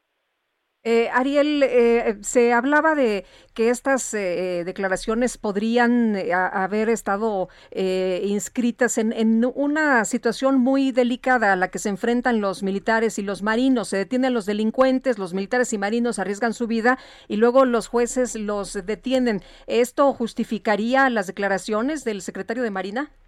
Desde ningún punto de vista, porque vivimos un Estado de Derecho la Constitución establece una serie de derechos fundamentales, entre ellos el del debido proceso. Aquí el problema es que se ha militarizado la seguridad pública en nuestro país y se ha perdido de vista que hay un marco normativo muy sólido en defensa de los derechos humanos en nuestro país que obliga a que cualquier detención debe hacerse con determinados protocolos que deben de seguirse rigurosamente. Eso no lo inventamos los jueces, eso fue producto de una evolución en nuestro país que, llevó a la Constitución, pues todos los derechos internacionales, derechos humanos de fuente internacional, y tenemos de veras requisitos muy serios que cumplir en caso de detenciones, en caso de investigaciones. Yo creo que aquí lo que hay que poner el acento es que pues los militares no pueden estar en labores de seguridad pública. Ese es un estándar internacional y claro. Pero además, cualquier persona que se dedique a labores de seguridad pública tiene que tener cursos de capacitación y debe estar certificado. Tenemos una ley que, que obliga a que todas las, las actividades policíacas deben estar supervisadas y certificadas. Ese es el gran problema que tenemos ahora. ¿El problema son que, que, tenemos malas leyes demasiado estrictas o el problema es que los ministerios públicos o los militares que hoy se han convertido en policías no saben aplicar la ley y no la conocen? Yo creo que es un problema que va más bien, Sergio, efectivamente en un problema de capacitación, de formación de el primer respondiente, que así se llama en el nuevo sistema acusatorio penal. Nuestro marco normativo en materia de derechos humanos ya no tiene vuelta para atrás porque está acorde con el sistema internacional. Aquí no puede hacerse regresivo esta situación. Lo que obliga es a una capacitación intensa de policías, de militares metidos a policías y desde luego a ministerios públicos. Eh, Ariel, aquí lo que tiene que quedar muy claro para la ciudadanía es que ustedes hacen su trabajo, que no están favoreciendo ni ayudando a nadie, ni, ni tampoco están en contra de nadie. Así es, insisto, la independencia, la imparcialidad y la objetividad, que son virtudes de la ética judicial, nos obligan a actuar así. Pero además, mira, eh, es bien importante, Lupita, en el nuevo sistema acusatorio todo se hace en audiencias abiertas, audiencias públicas. La gente puede advertir claramente lo que se está ventilando ahí y queda un registro eh, videograbado de lo que se está planteando ahí. Entonces, eh, eh, ya esas cuestiones del pasado, de que eran oscuras, de subterráneas, eso pasó a otro nivel. Esto se hacen en audiencias públicas, queda testimonio grabado de lo que se está ventilando ahí. Entonces, pues es claro que de esta manera se refuerza que se esté verdaderamente velando por los derechos de las personas. ¿Cuál sería la solución entonces? ¿Son cursos de capacitación? Sí, yo creo que empieza por ahí, Sergio, de sensibilización, de revisar el, también la cuestión del marco normativo propiamente de estas autoridades militares metidas a policías, eh, capacitarlas intensamente en todo lo que tiene que ver con derechos humanos, con cómo deben responder a, todas las diversas situaciones que se presentan para garantizar el debido proceso, la cuestión de cadena de custodia, etcétera. Son muchos eh, aspectos que se deben de cuidar y que desde luego empiezan por la capacitación, pero deben volverse además políticas públicas y conductas individuales en cada caso. Los jueces no son enemigos de nadie, así empezamos esta conversación. Me gustaría preguntarte ni de los militares ni del presidente, porque luego el presidente sobre algunas de las decisiones de los jueces, pues parece que no está muy contento y entonces pareciera que pues ahí hay un enfrentamiento, ¿no? El, al, al Poder Judicial de la Federación en un Estado democrático, constitucional como lo es México, le corresponde ser un contrapeso del poder, no un enemigo del poder. A nosotros nos corresponde vigilar que todos los actos de las autoridades se lleven de acuerdo conforme lo que marca la Constitución y marcan las leyes. Y en algunos casos tendrá razón el presidente, en otros no. Y, así es la, vida judicial, ¿verdad? Este, a, favor se resuelven algunos asuntos, a otros se resuelven en contra, pero eh, finalmente eso es la independencia, la imparcialidad, la objetividad, lo que guía nuestras acciones. Ahora, pues desde luego a, los que detentan el poder, pues no les gustan que sus decisiones sean este, revocadas, pero pues es parte de la vida democrática en cualquier país del mundo civilizado, que a los jueces les nos corresponda esa labor de controlar el poder. No somos enemigos del presidente de la República, no somos enemigos de la 4T, somos servidores de la Constitución y de las leyes, nada más. Muy bien, pues muchas gracias por platicar con nosotros esta mañana. Muy buenos días. Muchas gracias, Lupita, Sergio, y a la orden. Gracias. Es Ariel Alberto Rojas, presidente de la Asociación Nacional de Magistrados del Poder Judicial de la Federación. Esta semana se va a aplicar la primera dosis de la vacuna contra COVID-19 para personas de 50 a 59 años y mujeres embarazadas en 11 municipios del Estado de México. Leticia Ríos nos tiene la información. Leticia, adelante. Hola, ¿qué tal? Sergio Lupita, buenos días. Efectivamente, la primera dosis de la vacuna contra COVID-19 para personas de 50 a 59 años, es decir, aquellos que hayan nacido entre 1962 y 1971, así como a mujeres embarazadas con nueve semanas o más de gestación, serán aplicadas en 11 municipios del Valle de México del 25 al 29 de mayo próximos. En un comunicado conjunto, los gobiernos federal y estatal de México informaron que los municipios de Atizapán de Zaragoza, Coacalco, Cuautitlán, Cuautitlán Izcalli, Naucalpan, Nicolás Romero, Tlalnepantla, Tultepec, Valle de Chalco y Tultitlán arrancarán con la jornada de vacunación el 25 de mayo, mientras que en Chalco la aplicación de la dosis para dicho sector iniciará el miércoles 26. Las vacunas serán aplicadas en un horario de 9 a 17 horas por orden alfabético. Eh, las autoridades destacaron que las personas que no puedan asistir el día que les corresponda podrán acudir a vacunarse los días posteriores. Los ciudadanos deberán presentar una identificación oficial y comprobante de domicilio original, además de llevar impreso el expediente de vacunación que se genera al registrarse en el portal oficial de mi vacuna. La ubicación de las sedes serán las mismas que se utilizaron para vacunar a los adultos mayores de acuerdo con Protección Civil Estatal. Respecto a la segunda dosis para adultos mayores que ya fueron vacunados con la primera dosis de AstraZeneca entre el 31 de marzo y el 7 de abril, las autoridades informaron que será aplicada al terminar el grupo de 50 a 59 años explicaron que la vacuna AstraZeneca debe de suministrarse en segunda dosis a partir de la octava semana después de haber recibido la primera, por lo que aún no se cumple el periodo establecido por la farmacéutica. Solicitaron a este sector de la población mantenerse atentos eh, de los medios oficiales para conocer las fechas de la aplicación. Hasta aquí mi información. Leticia Ríos, gracias por este reporte. Gracias, buenos días. Bueno, y a poco más de un mes del regreso a clases presenciales en Campeche, el secretario de Educación del Estado, Ricardo Koch, anunció que estas volverán a ser en línea. Fíjese usted, ¿cuál es la causa? ¿Qué fue lo que pasó? ¿Cómo se toma esta decisión? Guillermo Officer, cuéntanos. Muy buenos días. ¿Qué tal? Buenos días. Sergio, les saludo con gusto desde la ciudad y puerto de Campeche. Eh, esto se debe al cambio del mapa epidemiológico, el color eh, de Campeche ahora corresponde al color amarillo con riesgo bajo de contagio al coronavirus, lo que ha generado de manera inmediata la modificación en las actividades permitidas.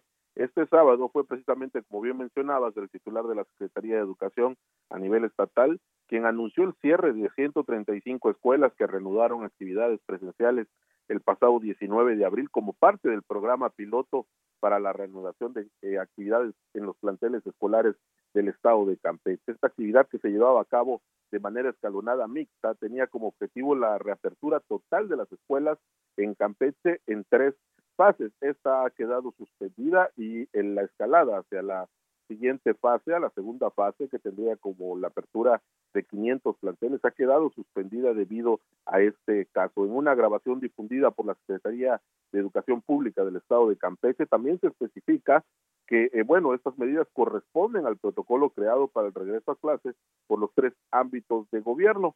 Ah, esto atiende a lo establecido en este plan mismo que menciona que en caso de presentarse el cambio de color que implique el aumento de casos de coronavirus a nivel estatal, las actividades presenciales serían suspendidas. Así, esto fue lo que comentó el secretario de Educación Pública a nivel estatal. De igual manera, informó que las actividades presenciales serían reanudadas de regresar al color verde del semáforo epidemiológico. Mientras tanto, los alumnos continuarán eh, con la educación en línea. Cabe señalar que en semanas anteriores, Campeche cerró por 14 días dos de los 137 planteles que inicialmente eh, continuaron con las actividades presenciales el 19 de abril. Así están las cosas en Campeche, Sergio Lupita. Buenos días. Buenos días, seguiremos informando.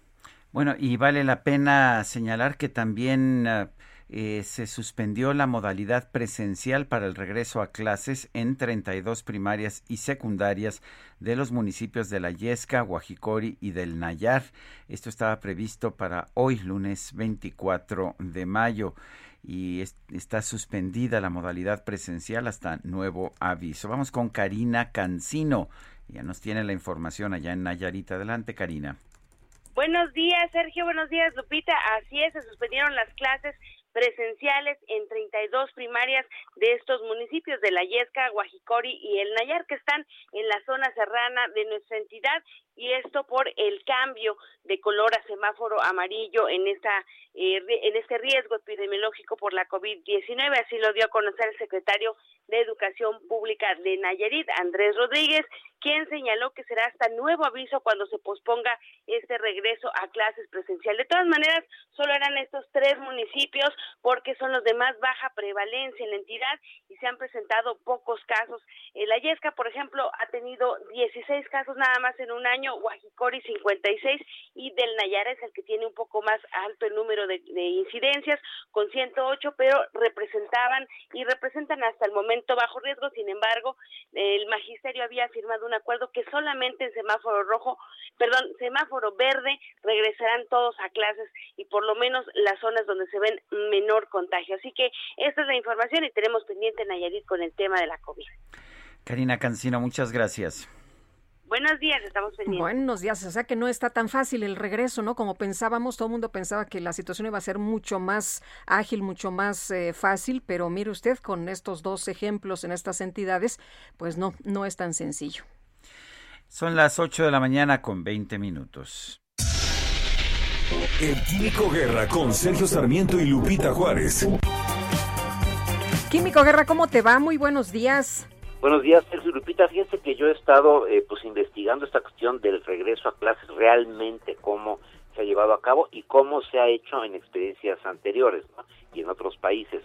He entrevistado a muchos profesores, también a estudiosos no de la acción educativa y hace falta el que se capacite para el regreso, no es una cuestión nada más de decretarlo. En fin, es un tema que voy a tratar a lo mejor extensivamente mañana. Fíjense que una buena noticia para este lunes, Sergio Lupita, pero muy buena, con células inmunes modificadas genéticamente, o sea, transgénicas, las células, se ha logrado que el sistema inmune humano combata tumores malignos eso que suena así como que muy técnico, muy médico, tiene trascendencia enorme para millones y millones de personas en el mundo, Sergio Lupita, y para los sistemas de salud en general.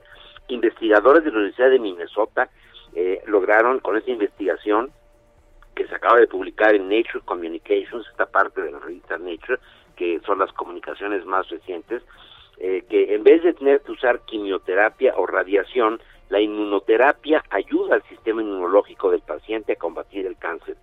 Las células T citotóxicas son un tipo de glóbulos blancos de importancia primordial para el sistema inmune que son como soldados que buscan, identifican y destruyen células invasoras.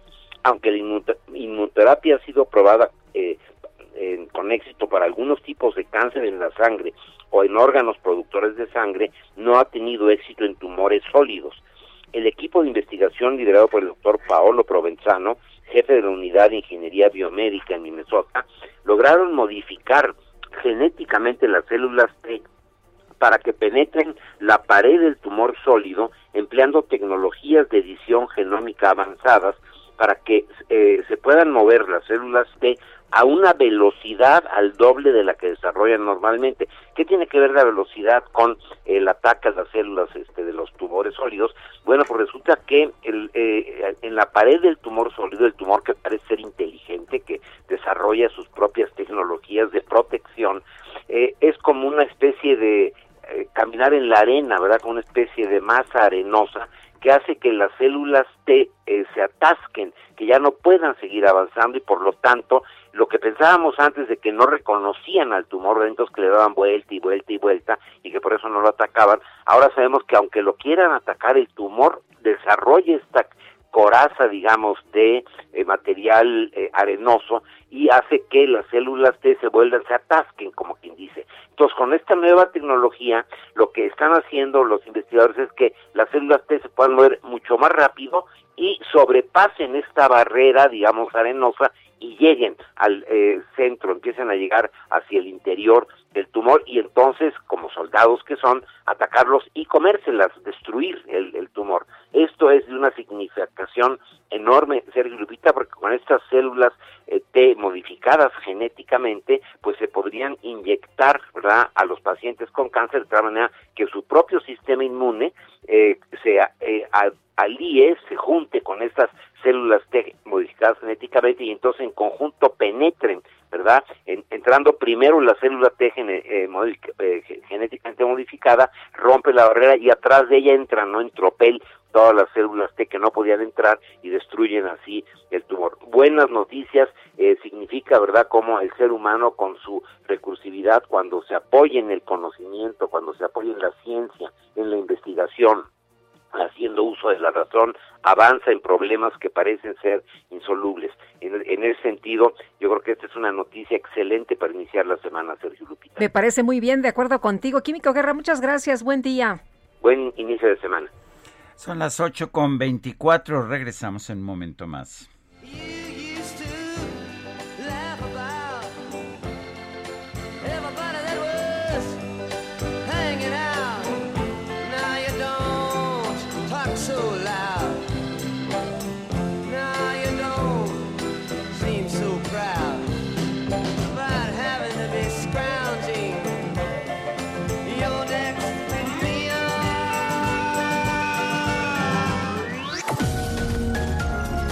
Sergio Sarmiento y Lupita Juárez quieren conocer tu opinión, tus comentarios o simplemente envía un saludo para ser más cálida esta mañana. Envía tus mensajes al WhatsApp 5520 109647. Heraldo Radio, la HCL se comparte, se ve y ahora también se escucha.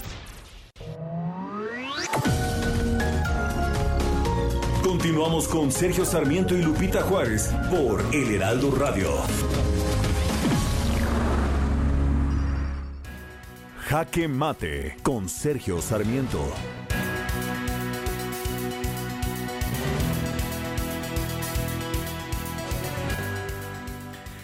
Sorprendió el rechazo el viernes pasado del presidente Andrés Manuel López Obrador a la venta de niñas que se lleva a cabo en algunas comunidades indígenas. Eh, lo que dijo el viernes pasado fue yo lamento que esto suceda, es desde luego reprobable, nada más que no debe de estigmatizarse a las comunidades indígenas, porque en los pueblos indígenas de México hay una gran reserva de valores culturales, morales y espirituales.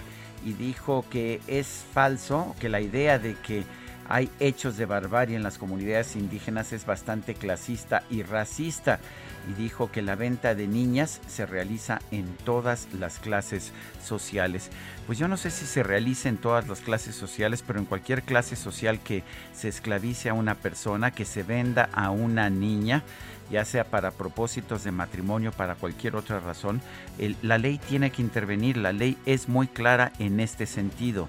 Durante demasiado tiempo, los usos y costumbres se han utilizado como formas para violar los derechos de los niños y violar los derechos de las mujeres. La verdad es que no se vale y no se vale que un presidente de la República que debería defender la ley, que debería defender el trato justo a todos, se oponga a que haya el cuestionamiento a esta venta de niñas en algunas comunidades indígenas. No se trata de que sean indígenas o que no sean indígenas. Cualquier comunidad que venda a sus niñas debe ser sancionada. Esto está prohibido por la ley, por supuesto, pero también es una falta ética enorme. Por supuesto que las comunidades indígenas eh, tienen grandes valores culturales, morales, espirituales. También los tiene México. Y sin embargo eso no significa que cuando se cometan delitos en esas comunidades o en nuestro país no tomemos medidas para sancionarlas. Yo soy Sergio Sarmiento y lo invito a reflexionar.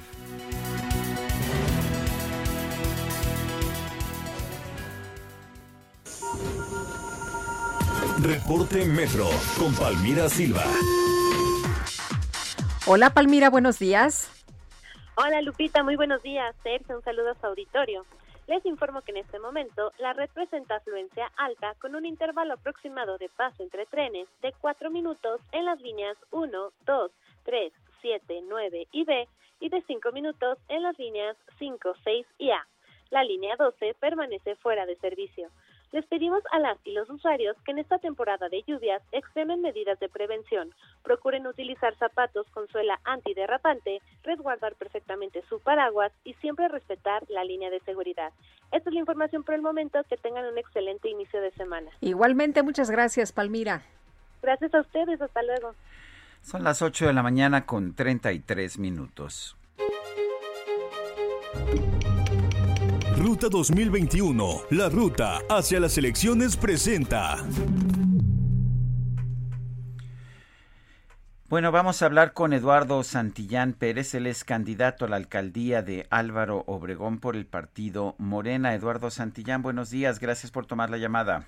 Sergio Lupita, qué gusto saludarles. Gracias, buenos días. Eduardo, ya gobernó usted Álvaro Obregón en una ocasión, ¿por qué buscar este nuevo mandato? Pues porque tengo la experiencia, el conocimiento, eh, conozco cada una de las colonias, pueblos, barrios y unidades habitacionales. Eh, estamos en un proyecto muy importante de infraestructura en Álvaro Obregón para los próximos años y porque, sin lugar a dudas, con el conocimiento, la experiencia y un proyecto que representa Morena, haremos un gran gobierno revisando, Eduardo, las encuestas que se publican el día de hoy en el periódico El Heraldo y pues eh, usted va adelante, ¿no? 44.8% y sigue Lía Limón, 42.3%. Así es, pues eh, sin lugar a dudas ya va quedando también muy claro en la ciudadanía que eh, pues considera que tiene que haber un proyecto muy claro. En los próximos años vamos a a, concluir, por ejemplo, el tren México-Toluca, que sin lugar a dudas es una obra que eh, pues representa uno de los más importantes retos, nuevas, eh, la cuarta sección del bosque de Chapultepec, la Universidad de la Salud, eh, preparatorias. ¿El tren le corresponde a la, a la alcaldía?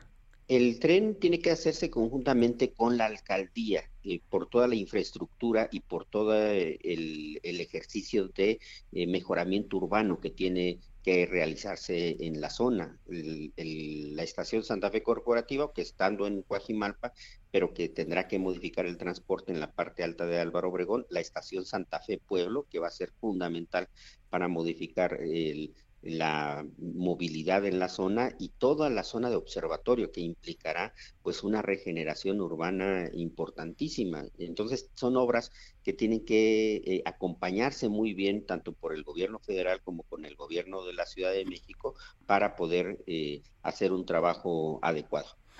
Eh, Eduardo, si usted gana esta elección, ¿cuáles serían sus primeras acciones? Pues mira, tenemos que trabajar seguridad, agua, abastecimiento y distribución de agua y movilidad. Eh, necesitamos eh, mejorar la coordinación con la Secretaría de Seguridad Ciudadana, establecer operativos muy específicos en materia de recuperación en las 50 colonias más eh, con mayor índice delictivo en la alcaldía. Vamos a mejorar sustancialmente la prestación de los servicios urbanos, eh, sobre todo luminarias, eh, agua. Vamos a hacer una sustitución de la red hidráulica de manera muy importante. Un programa de reactivación e-, económica que es, es fundamental, un programa de empleo temporal para mejorar los servicios urbanos al mismo tiempo, un programa muy importante de créditos a mujeres emprendedoras, que serán 10 mil créditos con un monto de 170 millones de pesos anuales en créditos. Entonces, estas serán algunas de las primeras acciones que estaremos implementando. Eduardo, ¿cómo mejorar este sistema de servicio de agua en la zona? Fíjate que en Álvaro Obregón se pierde el 40% del agua en fugas. Entonces, lo que urge es la sustitución de la red hidráulica, que al igual que en la ciudad tenemos una red que ya tiene muchos años, y en la parte alta de la zona de pueblos necesitamos mejorar la infraestructura, establecer mecanismos de cosecha de agua, que es fundamental para aprovechar el agua eh, de lluvia que cae eh, de manera importante en Álvaro Obregón y al mismo tiempo mejorar la capacidad de almacenaje en zonas de alta marginación. Entonces, eh, agua va a ser uno de los principales retos de la ciudad para los próximos años y también algo fundamental que tanto este como el próximo año tenemos que hacer la planeación del desarrollo de la ciudad y de la alcaldía. Entonces, también vamos a desarticular el cártel inmobiliario que operó desde el 2012 al 2018. Vamos a concluir los eh, procesos de demolición como Presa Saldo, como Insurgentes 2021 y tener un desarrollo urbano equilibrado y, y, sobre todo, pues eh, eh, erradicar completamente la corrupción en el sector inmobiliario. Me, llama la atención, Eduardo, que habla de erradicar el cártel inmobiliario que existió de 2012 a 2018. Podemos pensar que un cártel inmobiliario surja de la nada, nada más cuando acaba un gobierno, dure exactamente seis años y después desaparezca de la nada a la nada. Pues fíjate que algo así sucedió. Eh, déjame decir, yo fui jefe delegacional del, 2000, del 2009 al 2012 durante mi periodo nunca hubo ninguna obra que violara el uso del suelo ni ninguna obra que eh, generara un colapso. Y después, la verdad es que existió sí un grupo inmobiliario, también hay que señalarlo, eh, muy, eh, muy pequeño, no es la generalidad, y se utilizaron toda una serie de instrumentos legales polígonos de actuación, transferencias de potencialidades, se permitió la violación de uso de suelo y entonces pues llegó a la realización de obras que son una barbaridad, como el caso de Presa Ansaldo, que invariablemente pues tuvieron la, el acompañamiento, la complicidad de también determinadas autoridades. Entonces, eso generó un colapso urbano en, en, Álvaro Obregón eh, y sí, eh, lo tenemos muy identificado durante ese periodo. Bueno, pues yo, yo quiero agradecerle a Eduardo Santillán Pérez, candidato a la alcaldía de Álvaro Obregón por Morena. Gracias por haber tomado nuestra llamada. Muchas gracias, como siempre, un gusto saludarlos. Muy gracias, igualmente. Bueno, y, vamos con Alejandro Cacho, él es conductor de Ruta 2021, lo tenemos ya en la línea telefónica. Alejandro, pues ah, ya estamos a unas cuantas semanas de la votación. Así es, así es, Sergio, Lupita, buenos días. Pues sí, estamos a un par de semanas, eh, menos de 15 días de la votación de que esta ruta 2021 llegue a su a su meta. Y bueno pues eh, los números que hemos eh, desde noviembre dado a conocer de las encuestas a través del Aldo Media Group indican que pues Morena tiene una una sólida presencia en las preferencias electorales aunque eh, también hay algunos eh, eh, indicios de que en el, la elección de diputados federales no logrará la mayoría que eh, quisiera el presidente López Obrador. Y en cuanto a las gubernaturas, pues hay muchas, muchas eh, en disputa. En un principio Morena tenía en la bolsa 14 de 15 y hoy anda alrededor de pues 10 o tal vez menos. En fin, se está poniendo muy interesante y escuchaba hace un momento la, la entrevista con, con ustedes eh, de, del candidato Álvaro Obregón y ayer en, eh, y hoy en el impreso pues están las encuestas recientes, las últimas encuestas sobre las preferencias electorales en las 16 alcaldías y muestran esto mismo que digo, que Morena pues eh, se lleva al menos 10 de las 16 y pareciera que el incidente del 3 de mayo en el metro, el desplome del metro que costó la vida a 26 personas no no le causó mella al partido. Eso es como como está la situación en este momento.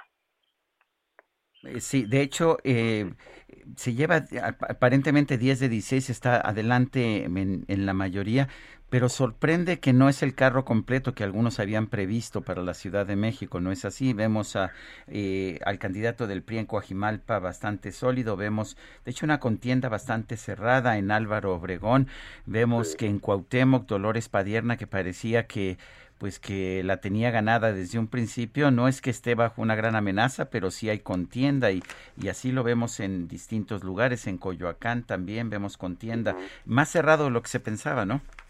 Sí, sí, pasa algo similar con lo que comentabas un momento de las eh, gubernaturas, que en un principio este, tenía 14 de 15 en el caso de las gubernaturas eh, y ahora pues serán 10 o tal vez menos para Morena.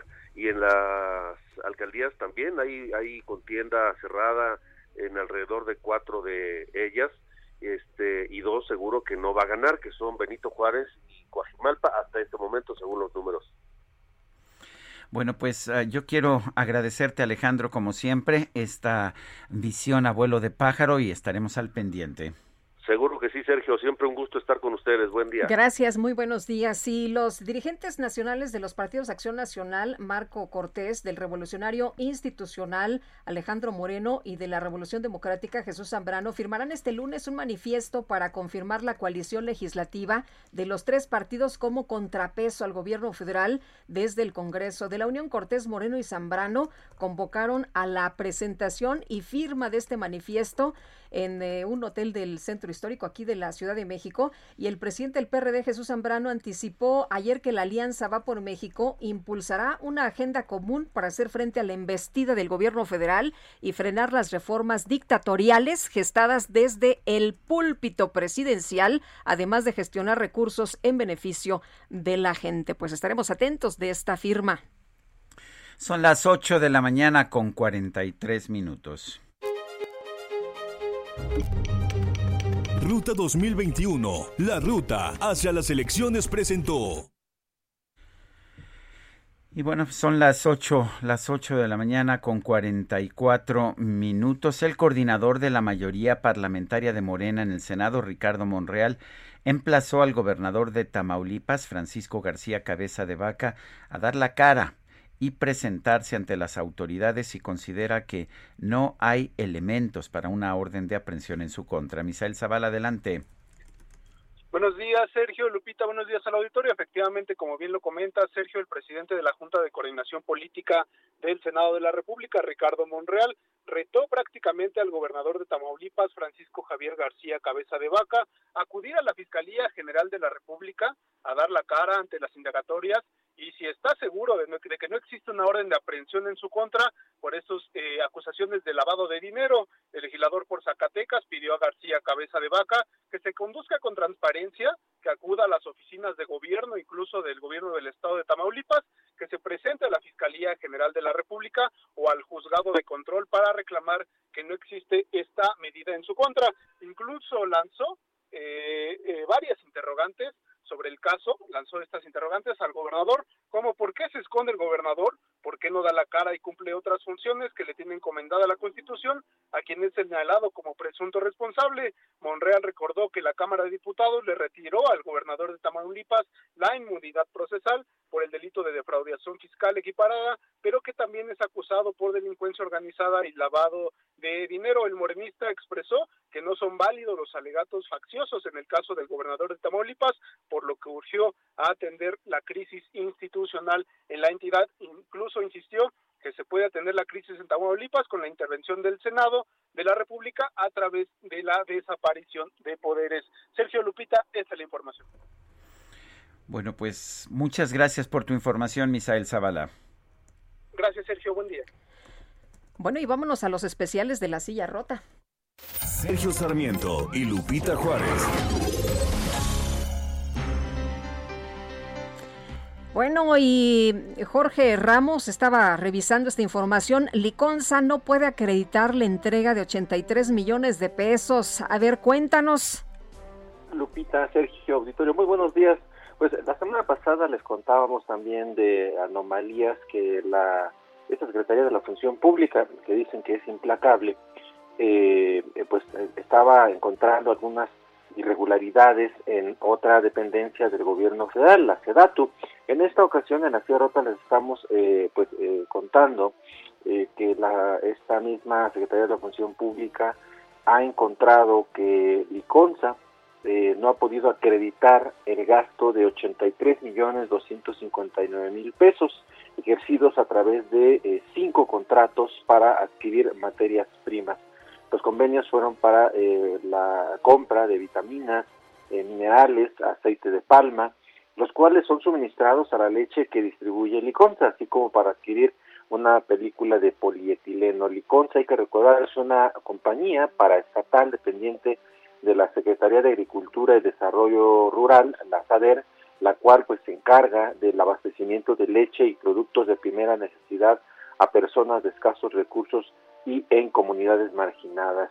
Y bueno, pues ahí está la historia. Ya se habían sabido eh, hace algunos meses también algunas anomalías en la distribución eh, de, leche por parte de esta eh, empresa, de esta compañía paraestatal del gobierno eh, mexicano y bueno, pues en esta ocasión en la Silla Rota les contamos 83 millones son los que no se han podido acreditar y pues en eso andan.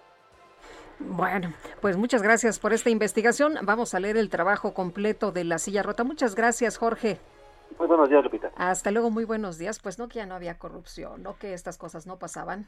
Pues es que estas cosas se acaban precisamente cuando se toman medidas para, para que se acaben, pero no se acaban nada más porque cambia el, pues el presidente de la República por, porque se muda la residencia presidencial de Los Pinos a Palacio Nacional, pero en fin parece que esto es algo que, que no se ha no se ha considerado. Son las 8 de la mañana con 48 minutos.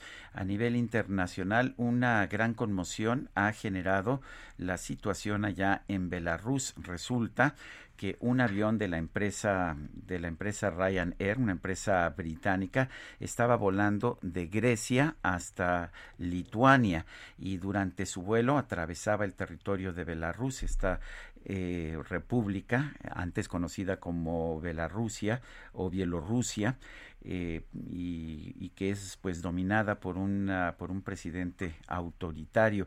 Bueno, pues resulta que hubo instrucciones por parte del gobierno de Belarus para detener ese avión, obligarlo a descender. Se mandó un avión militar para obligarlo a descender. Una vez que, que descendió el avión fue detenido un disidente.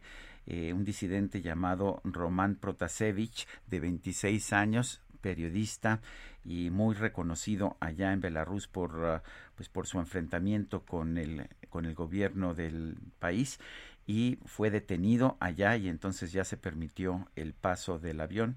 El avión llegó ya a Lituania, pero hay una situación muy complicada a nivel internacional. Los gobiernos de Europa Occidental están exigiendo un castigo ante lo que denominan como un acto de piratería. Bueno, y vamos a otro tema. Gerardo Galicia, que anda por allá en las calles y desde Churubusco nos tiene información esta mañana. ¿Qué tal, Gerardo? Así es, Lupita, Sergio, excelente mañana y tenemos cerrado los carriles laterales, justo pasando el eje 6 sur con rumbo al eje 5 o bien la avenida Canal de Sontle. El motivo se vino abajo un enorme árbol. En este momento están elaborando elementos del heroico cuerpo de bomberos para tratar de seccionarlo, pero también se requirió de la presencia de personal de la Comisión Federal de Electricidad, toda vez que este árbol derrumba también o echa abajo un poste Así que habrá que tomarlo en cuenta, hay que buscar carriles centrales para poder avanzar de manera más favorable. Y por lo pronto, Lupita y Sergio, el reporte. Gracias, Gerardo. Muy buenos días. Hasta luego. Bueno, y vamos, a, vamos con Carlos Navarro. Fue vinculado a proceso el excomisionado para la reconstrucción en el gobierno pasado de la Ciudad de México. Se trata de Edgar Tongui se le atribuye la probable comisión del delito de uso ilegal de atribuciones y facultades en agravio de la sociedad. Carlos Navarro, cuéntanos. Buenos días, Sergio Lupita. Les saludo con gusto a ustedes y al auditorio y comentarles que el secretario de Obras y también comisionado para la reconstrucción en la administración pasada de la Ciudad de México, Edgar Tungui, fue vinculado a proceso por la probable comisión del delito de uso ilegal de atribuciones y facultades en agravio de la sociedad ocurrió en 2018. Esto después de que los datos de prueba aportados por el agente del Ministerio Público de la Fiscalía General de Justicia permitieron a un juez de control calificar de legal la detención y eh, dictar auto de vinculación a proceso. El representante social de la Fiscalía para la Investigación de Delitos Cometidos por Servidores Públicos formuló la imputación contra el aprendido y tras analizar los datos de prueba presentados, el juzgador determinó llevarlo a proceso. Esta la, tiene tres órdenes, se han ejecutado tres órdenes de aprehensión en contra de Edgar Tungui por delitos cometidos en el tema de la reconstrucción de la Ciudad de México, donde se supone que hay desvíos millonarios siguen las investigaciones en este caso, pero uno de los casos principales se dio en un inmueble de Tlalpan y siguen las investigaciones para ver si se hallan más desvíos por parte de exfuncionarios de la Ciudad de México. Sergio Lupita, la información que les tengo. Carlos Navarro, gracias. Hasta luego, buenos días. Buenos días y este martes el gobierno de la Ciudad de México dará a conocer los resultados de la revisión que se hizo al tramo subterráneo de la línea 12 del metro. Y Jorge Almaquio, cuéntanos, danos detalles, buenos días. Hola, Jorge. Bueno, pues ¿Qué tal, Lupita? ¿Cómo estás? Ah, Muy ya, buenos ya días. Sergio, amigos. Muy buenos días. A más tardar el próximo martes, este martes, el gobierno de la Ciudad de México pues dará a conocer precisamente los resultados de la revisión que se realizó el tram, al tramo subterráneo de la línea 12 del metro. Esta revisión terminó el miércoles pasado, se llevó a cabo el análisis, la información a gabinete y bueno, el Instituto Mexicano de Transporte lleva a cabo este trabajo para el análisis de la información obtenida en las revisiones y bueno, pues el, el, el martes se va a presentar el dictamen preliminar. En caso de no encontrar ningún problema, bueno, se va a reanudar el servicio en nueve de las 20 estaciones de Miscuac a Atlalilco. En las restantes de Atlalilco a Tláhuac, la Secretaría de Movilidad implementará el servicio gratuito de Metrobús. Serán 60 unidades de Metrobús que recorrerán alrededor de 30 kilómetros de ida y vuelta para transportar a los usuarios de la línea dorada afectados por el colapso de la vía, de la vía el pasado 3 de mayo. La CEMOVI indicó que para iniciar la segunda fase del servicio de eh, emergente, bueno, pues efectuaron las pruebas ya entre Metro, Metrobús y RTP para programación y operación conjunta. También se colocaron señalizaciones para evitar eh, que los vehículos se estacionen sobre Avenida Atláhuac y se llevó a cabo la fijación de plataformas y retiro de escombros. Esta información, bueno, pues se va a dar a conocer el día de mañana y esperemos que, bueno, esta situación mejore para beneficio de los habitantes de esta zona de Tláhuac. Sergio Lupita, amigos, el reporte que les tengo. Jorge, muchas gracias. Buen día. hasta Buenos luego. días. Les recuerdo nuestro número para escuchar sus mensajes de voz o de texto. Es el número de WhatsApp 55 2010 96 47. Guadalupe Juárez y Sergio Sarmiento estamos en el Heraldo Radio. Claro que sí.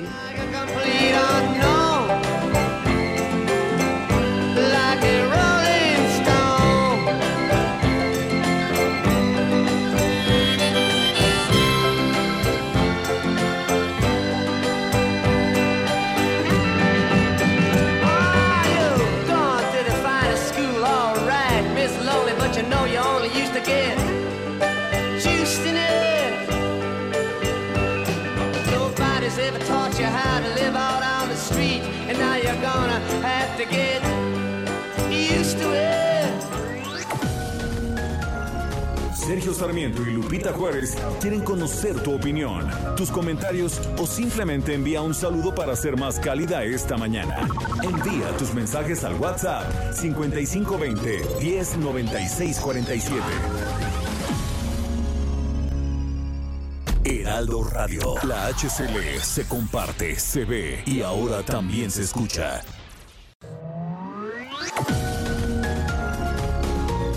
Continuamos con Sergio Sarmiento y Lupita Juárez por El Heraldo Radio.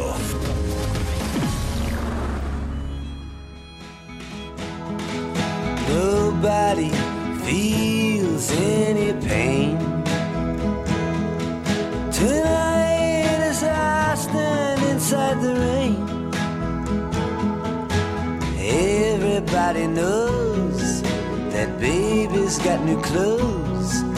But lately I see her ribbons and her bows have fallen from her curls. She takes just like a woman. Yes, she does. She makes love just like a woman. Yes, she does. And she aches just like a woman. But she breaks just like a little girl. Con esta canción, que ya no era un, un himno de protesta, sino una canción romántica acerca de una mujer que, pues que a la que le duelen las cosas, a la que eh, le gusta hacer todo tipo de cosas como una mujer, pero que se desploma como una pequeña niña. Con esta canción, de alguna forma, Bob Dylan marcaba una tendencia distinta a la que había tenido al principio de su carrera. Ya no era el cantante de protesta, era un cantante reflexivo, introspectivo, eh, vinculado a una relación amorosa.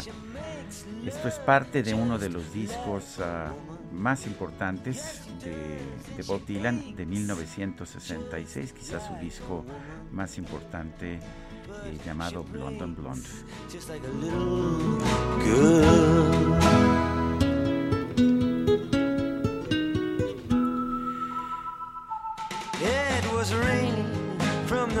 Son las, son las 9 de la mañana, 9 de la mañana con dos minutos. Tenemos mensajes de nuestro público. Tenemos mensajes, por supuesto, oye, pero antes mandar un abrazo a los amigos, a la familia de Susana Carrillo Chonkowski, abogada que acaba de fallecer, nuestra radio escucha, así que un fuerte abrazo para pues todas las eh, personas, para toda su familia. Lamentamos mucho para su hijo, para su nieta, lamentamos mucho su partida.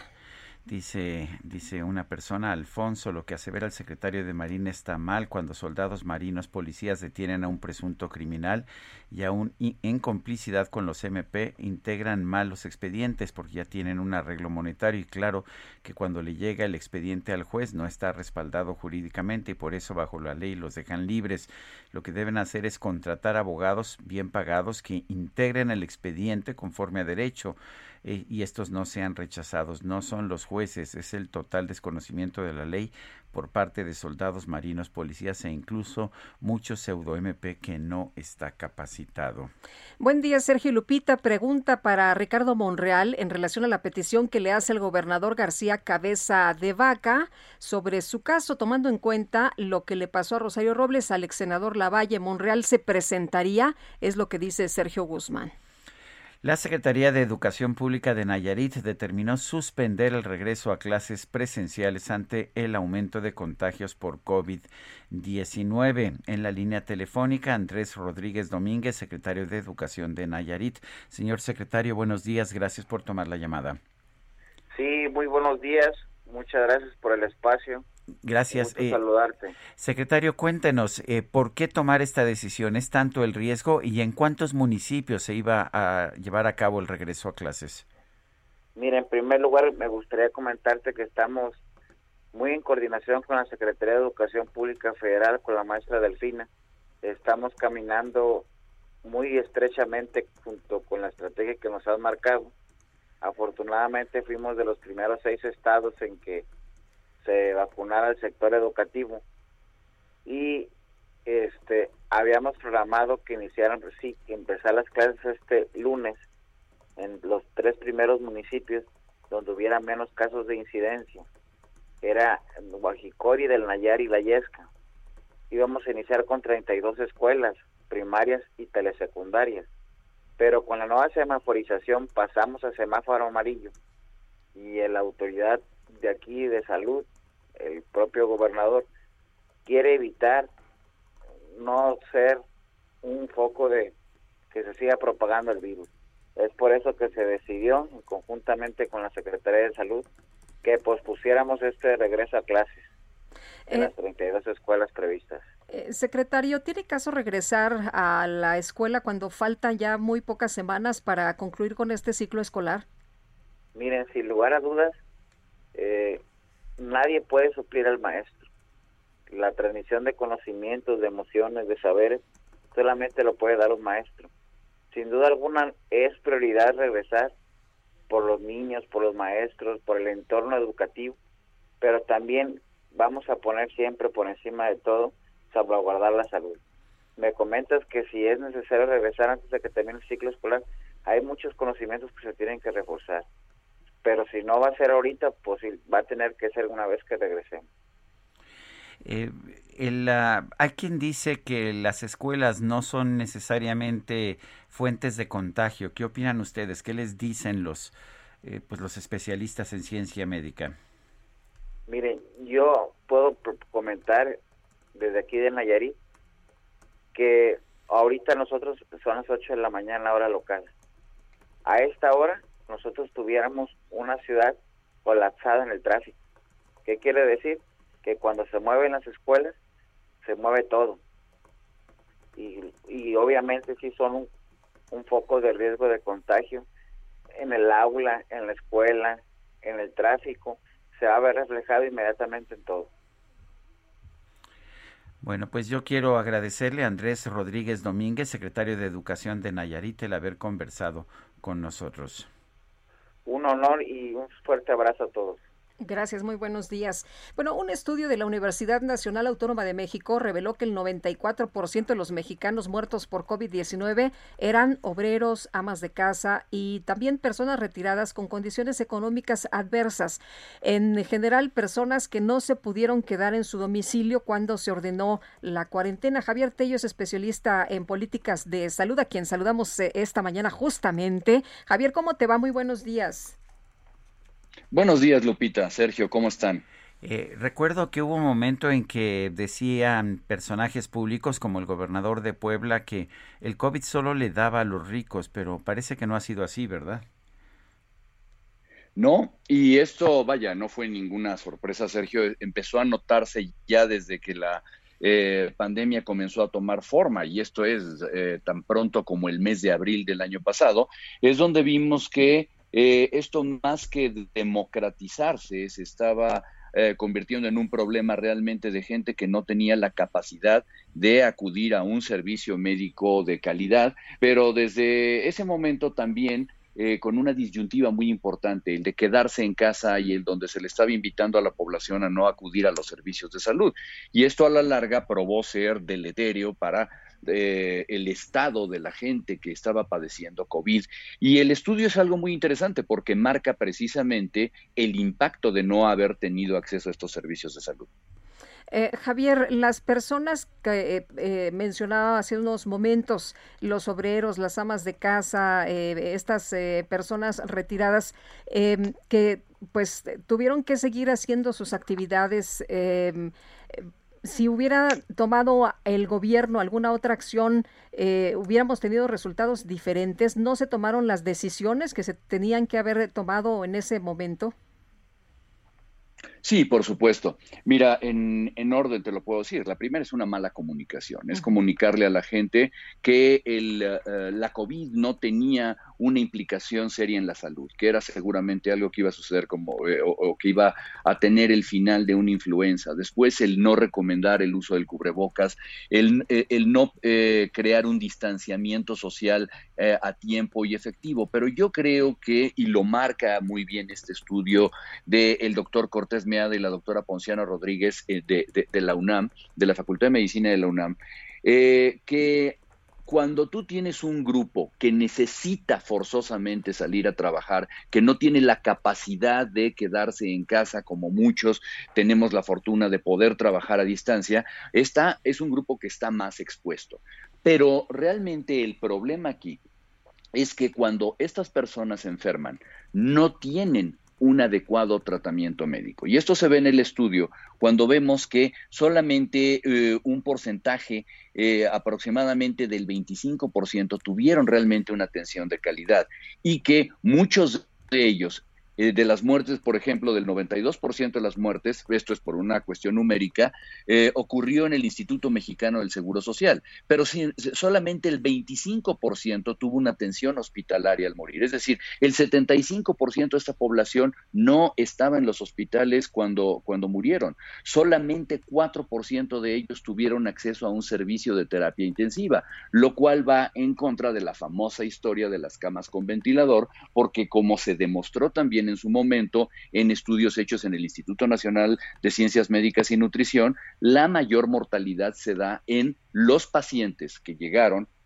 o perdón, eh, eh, mortalidad de los pacientes que estaban hospitalizados, en aquellos que no pudieron tener una atención de unidad de cuidados intensivos profesional. Eh, la mayor parte de estos tenían muy buena voluntad, estaban improvisados, pero realmente esta población a la larga y como podemos ver también, la menor mortalidad se daba en dos instituciones en, aquel momento, en, uh, en, los hospitales militares y en los hospitales privados. Todo el resto eh, no tenían esa capacidad para poder uh, acceder a estos servicios de salud. Bueno, entonces la mortalidad sí, ha, sí ha, sido consciente de clase, pero ha afectado más a quienes tenían que salir a trabajar, a quienes no podían trabajar desde casa, a quienes tenían menor acceso a los sistemas de salud. Es, correcto. Ese sentido, bueno, volviendo a tu pregunta inicial, evidentemente que al final de más de un año, eh, Sergio, la COVID no fue una enfermedad de ricos. La COVID en el mundo y sobre todo en México ha afectado a los niveles socioeconómicos que, mucho más necesitados. Aunque el estudio dice que se requiere más información, para poder hacer realmente una correlación específica, lo que vemos cuando analizamos los resultados es que la mayor parte de la gente que murió lamentablemente no tuvo la oportunidad de estar en un lugar seguro porque tenía una, una necesidad de trabajar y cuando finalmente acudieron a un servicio de salud, el servicio de salud no tenía la calidad suficiente para salvarles la vida. Bueno, al presidente le dio COVID y bueno, él eh, presume la austeridad. Por cierto, Javier eh, sigue sin, sin usar el cubrebocas. Ayer veíamos que eh, besó una niña en una gira, una bebé, y bueno, pues siguen ahí los mensajes, ¿no?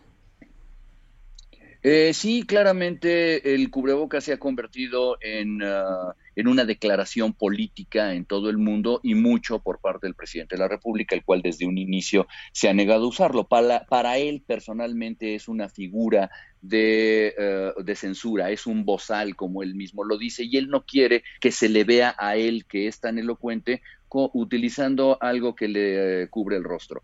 Eh, vaya, yo sigo considerando que esto es una eh, conducta irresponsable, que esto no va en la recomendación. Seguramente que si le preguntamos a algunos de sus expertos nos van a decir muchas cosas como que el presidente no puede contagiar o que solamente transmite fuerza moral o estilo, pero realmente es eh, un muy mal mensaje a la población. Bueno, pues yo quiero agradecerte, Javier Tello, especialista en políticas de salud, el haber conversado con nosotros. Eh, estoy a sus órdenes y me da gusto saludarlos. Gracias, igualmente. Son las 9 de la mañana con 14 minutos. Vámonos a un resumen de la información. Desde Palacio Nacional, el presidente López Obrador aseguró que está garantizado el presupuesto 2021 y 2022 para cumplir con la entrega de programas de bienestar y para las obras prioritarias de infraestructura. Está garantizado el presupuesto. Y no solo el presupuesto actual, sino está garantizado el que se incremente el apoyo y que tengamos respaldo presupuestal. En cuanto a las obras, lo mismo. El financiamiento para concluir la refinería de Dos Bocas, para rehabilitar las seis refinerías, para seguir avanzando en la construcción del tren Maya, para continuar con el programa de El Istmo, para concluir el aeropuerto Felipe Ángeles. Bueno, por otro lado, también el presidente insistió en que no va a ratificar al gobernador del Banco de México, Alejandro Díaz de León, a quien acusó de aprobar un crédito para la compra de plantas de fertilizantes a precios muy elevados. Estaba trabajando en Hacienda y luego lo mandan a Nacional Financiera y estaba llegando y ya habían hecho la operación. No sé si estaba Videgaray en Hacienda o MIT, que es el mismo equipo, el mismo grupo. Bueno, ya estaba la operación, pero a él le tocó firmar el acuerdo. Si se tratara de un técnico bueno, honesto, hubiese revisado la compra o el contrato y se hubiese dado cuenta de que era un contrato contrario al interés público, que era una mala operación y no hubiese firmado. Le está diciendo que no es honesto al eh, gobernador del Banco de México, Alejandro Díaz de León. Que si algo tiene es fama precisamente de honesto. Así es. Bueno, un estudio elaborado por la UNAM reveló que el 94% de las personas muertas por COVID-19 en México eran obreros, amas de casa y retirados con condiciones económicas adversas. El PAN en la Cámara de Diputados propuso una reforma para establecer que el Instituto Federal de Telecomunicaciones vigile, detecte y sancione discursos que fomenten la violencia contra las mujeres.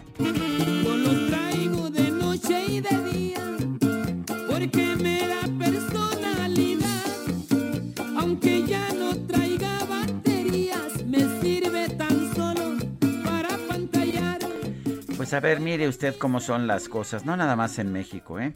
Las autoridades sanitarias de Kirguistán, este país de Asia Central, detectó que en un hospital se echaron a perder más de mil vacunas contra el COVID-19 que formaban parte de un lote de 20 mil dosis donadas por el gobierno de Rusia. Tras una investigación se encontró que el responsable habría sido un empleado de mantenimiento quien desconectó el refrigerador que contenía las vacunas para conectar el cargador de su teléfono celular. Porque un ejecutivo yo soy. Bueno, y me da mucho gusto poder saludar esta mañana. Ya lo extrañaba, hombre, a Pablo Perroni, al actor. ¿Cómo estás, Pablo? Muy buenos días. Buenos días, ¿cómo están? Bien, Bien. Pablo. Oye, yo ya, eh, nosotros andamos tan deprimidos que queremos algo, a- alguna obra que sea puras cosas maravillosas. No sé si nos puedes recomendar alguna. ¿Nos puedes ayudar? Yo lo sé, Sergio Lupita, qué cosa con las noticias todas las mañanas. Empezar esta, esta semana. Es un monólogo que como ustedes me imagino que ya, ya saben porque fui dos o tres veces ya a, a su cabina, tuve la oportunidad de irla a promover. Eh, lo he hecho durante cuatro años y medio y estuve esperando pacientemente a que pues a que las condiciones se dieran para que pudiera hacerla de manera presencial, no por streaming. Porque es una obra que requiere del público, el público me ayuda a contarla, por supuesto es un montaje completamente nuevo al que al que teníamos, ahora es en el Teatro Milán para permitir precisamente esa sana distancia y el aforo que ahorita es el que tenemos permitido al 30%. Y eso es lo que, justo lo que necesitamos, Sergio, cosas, cosas maravillosas en estos tiempos. Es una obra que le viene perfecto a, a este momento en el que necesitamos concentrarnos y enfocarnos en esas cosas que por las que vale la pena vivir, porque realmente las cosas negativas, pues ahí, ahí están y ahí estarán, pero lo que nos ayuda a levantarnos todas las mañanas son esas pequeñas cosas. La historia es muy sencilla, es un niño de siete años que está en la escuela y su papá va por él para llevarlo al hospital porque su mamá acaba de, de intentar suicidarse debido a una tremenda depresión. Es una obra que habla sobre temas muy fuertes, depresión, suicidio, que ahora en estos tiempos también no las hemos escuchado, salud mental, que es tan importante y que es un tema que del que no se habla lo suficiente, pero es increíblemente entrañable y divertida y, y, este y necesaria en estos tiempos. El, niño empieza a hacer una lista de puras cosas maravillosas eh, que por las que vale la pena vivir para regalársela a su mamá para que pues no lo vuelva a intentar. Un niño de siete años con esa inocencia y con el amor que le tiene a su madre y la lista va creciendo conforme él va van pasando los años y se reencuentra con ella y es una historia realmente hermosa para estos tiempos. Hay gente que la ha repetido varias veces y justo ahorita quiero hacer mucho hincapié de que es es algo necesario. Si, si todos creo que en algún momento en esta en esta año y medio pandemia que llevamos hemos, nos hemos sentido terriblemente tristes o deprimidos por lo menos un día. Esto es justo lo que se necesita escuchar. Me- Sí, me, me parece, me parece, bueno, ya, ya sabíamos de la obra efectivamente porque nos, nos, las has, nos has contado la historia en algunas ocasiones anteriores, pero déjame preguntarte algo sobre el teatro, sobre este conjunto del Teatro Milán y, y el Lucerna, ¿cómo les está yendo con el aforo que se, que les están permitiendo? ¿Están pudiendo presentar obras o, o apenas, digo, un monólogo, un monólogo no requiere quizás de tanta eh, pues de tanta inversión, pero ¿qué tan difícil está siendo este reinicio de actividades? Es muy complicado, definitivamente, como para todos, reactivarnos. Sin embargo, eh, pues si hemos aprendido algo es que las cosas siempre pueden empeorar. Entonces, hemos estado, ha, ha sido tan difícil y casi imposible, este, no a punto de, pues, de extinguirnos todos los teatros por el nulo apoyo y por y por las circunstancias y porque está siendo difícil para todos, que cuando te permiten, aunque sea algo, tratas de hacerlo lo mejor que puedes y tratas de hacer lo máximo. Afortunadamente ahorita tenemos eh, una, una obra eh, los fines de semana que está produciendo César, que se llama Pequeñas Grandes Cosas, en, donde está Mariana Garza haciendo un personaje increíble, este, entrañable. Es una obra que además le ha ido muy bien y que también para estos tiempos es, es perfecta. Son el tipo de obras que ahorita se necesitan tener en cartelera y la gente está reaccionando y poco a poco estamos, eh, pues eso, teniendo cada vez más producciones, esperando que ya para finales de año podamos pues estar ya en, en, una mejor condición. Ahora es donde, no, yo nunca soy de la idea de que digan apoyen el teatro, porque pues si quieres ir al teatro, el teatro te va a regalar muchísimas cosas, te va a regalar experiencias inolvidables que ninguna otra cosa te... Pero ahora creo que sí es momento, si están listos para salir, que tengan la confianza y la seguridad que, de que estamos tomando todas las medidas. estamos todo el tiempo siendo inspeccionados y por supuesto tenemos una eh, pues eso, con el público tenemos una corresponsabilidad para que para que se sientan seguros. Este montaje de, puras cosas maravillosas, como los mencionaba, es completamente nuevo. En ningún momento van a sentir que, están en riesgo, a pesar de ser una obra que requiere ese contacto. Todas las medidas están tomadas y está. Yo estoy muy emocionado de poder de poder regresar con este monólogo y, y eso, compartirlo con gente. Y si hay, si usted conoce a alguien que esté pasando por un mal momento, este es el, esta es la historia que tiene que escuchar. Pablo, ¿cómo sientes a la gente? Muchas personas estaban ya desesperadas porque decían, bueno, es que queremos poco a poco ir eh, incorporándonos a la vida, a lo, a lo normal, a, como estábamos más o menos antes. ¿Cómo, cómo sientes tú? Yo siento que sí es necesario y, siento que, que, es algo que va a tardar mucho tiempo. No, no, a lo mejor nunca vamos a regresar exactamente a lo que teníamos, pero eso también está bien. Y sí, efectivamente, te veo mucha necesidad de, de eso, de regresar, de, empezar a hacer cosas que hacíamos, que, que, nos, que nos cambian el ánimo, que nos hacen sentirnos vivos. Ha sido mucho, demasiado tiempo. Y creo que mientras sepamos que después de tanto tiempo ya sabemos cómo cuidarnos, ya sabemos qué, qué hacer, hay cosas que ya son parte de nuestra pues de nuestra naturaleza, de nuestro día a día. Entonces, eh, pues creo que se puede hacer de una manera muy muy responsable. Y el teatro está está comprobado que es un lugar a salvo, es un lugar seguro con todas las medidas. Al 30 esperemos que sí eh, próximamente la verdad no, nos permitan subir el aforo porque nos están olvidando un poquito. Los cines ya subieron y todos los, restaurantes todos los demás eh, lugares ya ya subieron pero bueno mientras nos permitan nosotros vamos a seguir trabajando eh, ofreciéndoles el mejor servicio, la mejor casa, ustedes la conocen, la más limpia, la más segura, para eso precisamente, para sentirnos vivos, vernos reflejados y hacer lo que el teatro hace. Muy bien, pues Pablo, un abrazo, muchas gracias, como siempre, buenos días. A ustedes, gracias. Los martes a las 8 de la noche en el Teatro Milán pueden comprar sus boletos por Ticketmaster o directamente en la taquilla del teatro. Está abierta de 2 a 6. Ahí los espero. Muchísimas gracias. Puras cosas maravillosas. Gracias, igualmente. Pablo Perroni. Son las 9 con 24. Rápido, vamos con Javier Ruiz. Adelante, Javier. Hola, Sergio Lupita. ¿Qué tal? Excelente mañana. Día conflictivo en la zona oriente de la Ciudad de México después de la lluvia que se registró por la madrugada de ayer. Eh, por algunos momentos tuvimos cerrada la circulación del viaducto Río de la Piedad justamente llegando al eje 3 Sur, la avenida Añil, debido a que teníamos anegados. Ya han llegado elementos del heroico cuerpo de bomberos con camiones de tipo bomba, han retirado pues ya el agua que quedó en este punto, poco a poco podrán ir avanzando para quien transita de la zona del eje 3 Oriente de la avenida Francisco del Paso y Troncoso y esto en dirección hacia el circuito interior y donde continúan los problemas viales. Es sobre la avenida Plutarco Elías Calles, aquí todavía tenemos anegaciones de consideración al menos llegando a la estación del Metrobús de Tlacotlán. Esto provoca que el avance sea complicado para quien desea llegar hacia el circuito interior procedente de la Calzada de la Viga. De momento, Sergio Lupita. Gracias, Javier Ruiz. Regresamos en un momento más.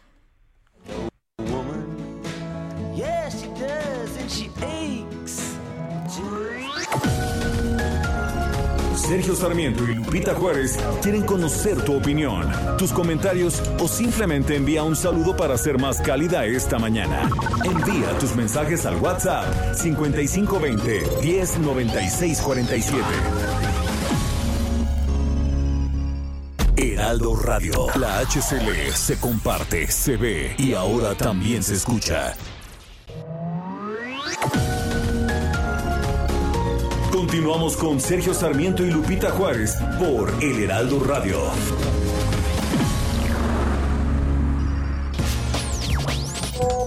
Excelente día, Sergio y Lupita. Lo que menciona el secretario de Marina respecto a que el Poder Judicial es el, mayor enemigo de México, está justificando ya el golpe militar que están preparando, en el cual estará el mando del presidente Andrés Manuel López Obrador como comandante supremo de las Fuerzas Armadas. Hay que tener mucho cuidado.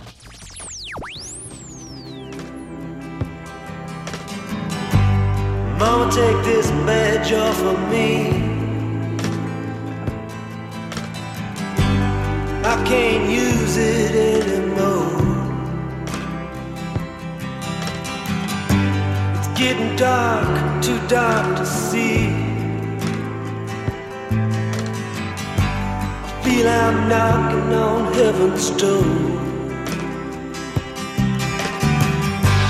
Knock, knock, knocking on heaven's door.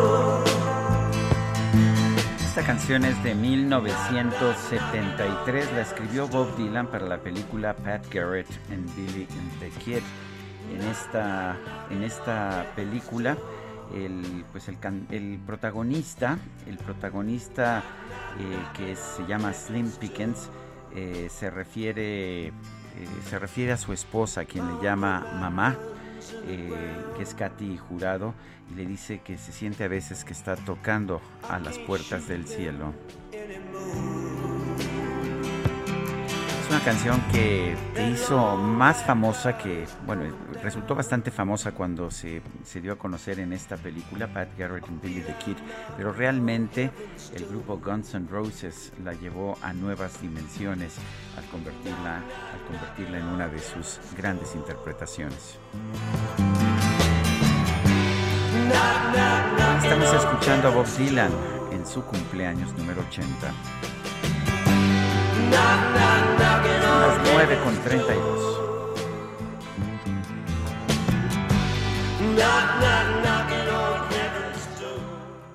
Sergio Sarmiento y Lupita Juárez. Mariano Riva Palacio, que hoy nos traes información de los estudiantes mexicanos. Cuéntanos, muy buenos días. Querida Lupita, ¿cómo estás? Muy buenos días. Sergio, muy buenos días, amigos del Heraldo Radio. Sí, Lupita, fíjate que esta ocasión les voy a platicar que el Centro de Especialización de Estudios Psicológicos en la Infancia reveló que existen al menos cinco factores que están afectando la salud mental de los estudiantes en nuestro país. El primero es el pesimismo y las malas noticias. Si ellos se encuentran expuestos a que va mal la economía, la salud y que hay pérdidas en todos los sentidos, al percibir esa realidad van a comenzar a perder la ilusión, van a desconfiar de las personas, se pueden volver hostiles y depresivos, por lo que es fundamental que los papás filtren esas noticias y traten de encontrar el lado positivo de la vida. El segundo factor es la pandemia misma. Los efectos psicológicos pueden ir desde la depresión pasajera hasta cuadros de ansiedad, insomnio, baja en el rendimiento escolar y mucho temor a salir a la calle, además de manifestar un estado llamado abulia. Significa que hay falta de voluntad porque nada tiene sentido. Por ello, es indispensable integrar a los niños y jóvenes a que no abandonen sus actividades escolares y mantengan las sociales mientras las condiciones sanitarias lo permitan. Un tercer factor, Lupita, es el exceso del uso de la tecnología. El que permanezcan tanto tiempo jugando videojuegos o en las redes sociales puede detener el desarrollo de su inteligencia, además los puede llegar a aislar de otros seres humanos, dicen los especialistas en psicología. El cuarto factor que dan a conocer es por la violencia en el hogar. Dicen que en un escenario donde abundan las agresiones físicas y verbales, el chantaje, el abuso a los menores, las adicciones, el proceso de divorcio, todo esto genera en los infantes cuadros de ansiedad y depresión, aislamiento, incluso pensamientos suicidas. Por eso hay que alejarlos de esos entornos. Y por último, Sergio, que los niños no son tratados como niños, son los llamados menores hiper. Muchos adultos, dicen los especialistas, muchos adultos los ven como proyectos y no como seres integrales de acuerdo a su edad. Muchos estudiantes son percibidos como una meta, son sobresaturados de actividades académicas y físicas, incluso son hipersexualizados, por lo que se debe respetar cada etapa de su vida. Ellos también deben tener voz y voto en su hogar, en su hogar. Deben ser considerados, es decir, si se va a tomar una decisión en casa, los niños, los estudiantes, los jóvenes deben ser considerados en sus opiniones. Por eso, para finalizar, los psicólogos comentan, Sergio Lupita, que si estos cinco escenarios se repiten con frecuencia, es necesario acudir con algún especialista en la salud mental infantil y familiar. Todo esto para mejorar su calidad de vida, debido a que todo lo que ya les mencioné, que ha venido arrastrando los últimos meses por la situación de la pandemia y todos sus efectos, están afectando a miles de estudiantes mexicanos. Sergio Lupita, mi información esta mañana en la sección Bienestar. Mariano, muchas gracias. Buenos días. Igualmente, Lupita, muy buenos días. Son las 9 con 36. Esta es la hora perfecta. La micro deportiva.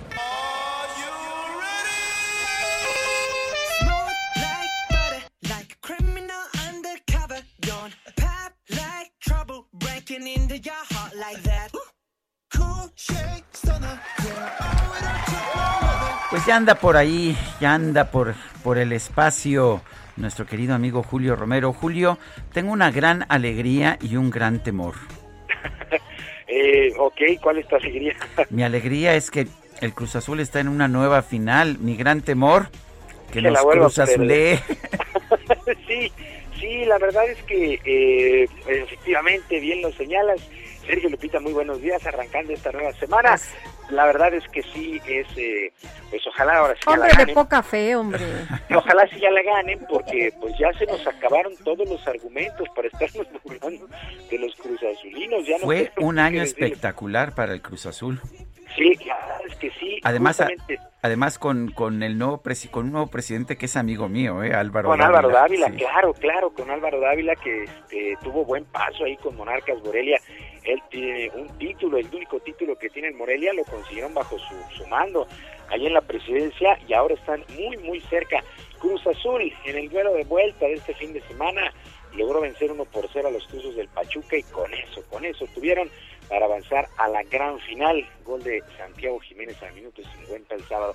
Y justamente lo que señala Sergio, pues también lo ve Juan Reynoso, el director técnico de este equipo cementero, reconoce que hoy por hoy dirige al mejor equipo que hay en el fútbol mexicano y lo escuchamos a continuación.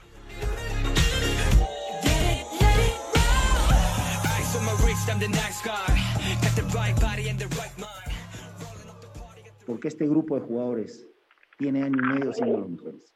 Año y medio. Y ahí, obviamente, es mérito también de Robert, que es un equipo este, consolidado, trabajado, pero tienen año y medio. Previo a la pandemia eran líderes.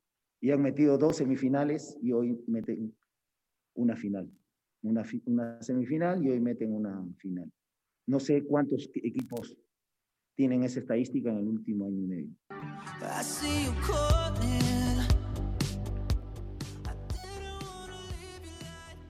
Ahí las palabras de Juan Reynoso, actual director técnico de este equipo celeste. Así es que seguramente el duelo de ida será el jueves allá en la comarca, el de vuelta el domingo en la cancha del Estadio Azteca. Su rival, el Santos Laguna, a pesar de que ayer perdieron 1 por 0 ante la Franja del Puebla, el marcador global fue de 3 a 1, el, eh, consiguieron una muy buena ventaja en la ida, pues solamente eh, el trámite el día de ayer allá en el Cuauhtémoc. De, mo- de momento Cruz Azul salta como favorito por lo que ha mostrado en la campaña regular, lo que ha mostrado en la liguilla, ya escuchamos en este año y medio, pero esta situación no le preocupa al timonel del conjunto de la comarca, Guillermo Almada. Ellos aseguran que van a salir con todo en busca del título.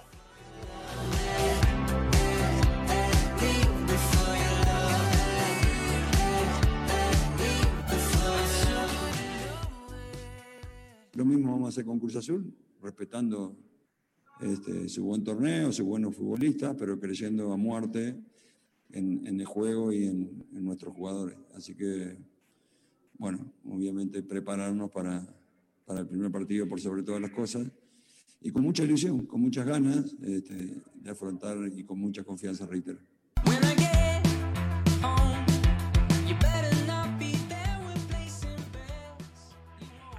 Santos Laguna contra Cruz Azul, la gran final del balompié mexicano. Favoritos, pues está parejo el asunto.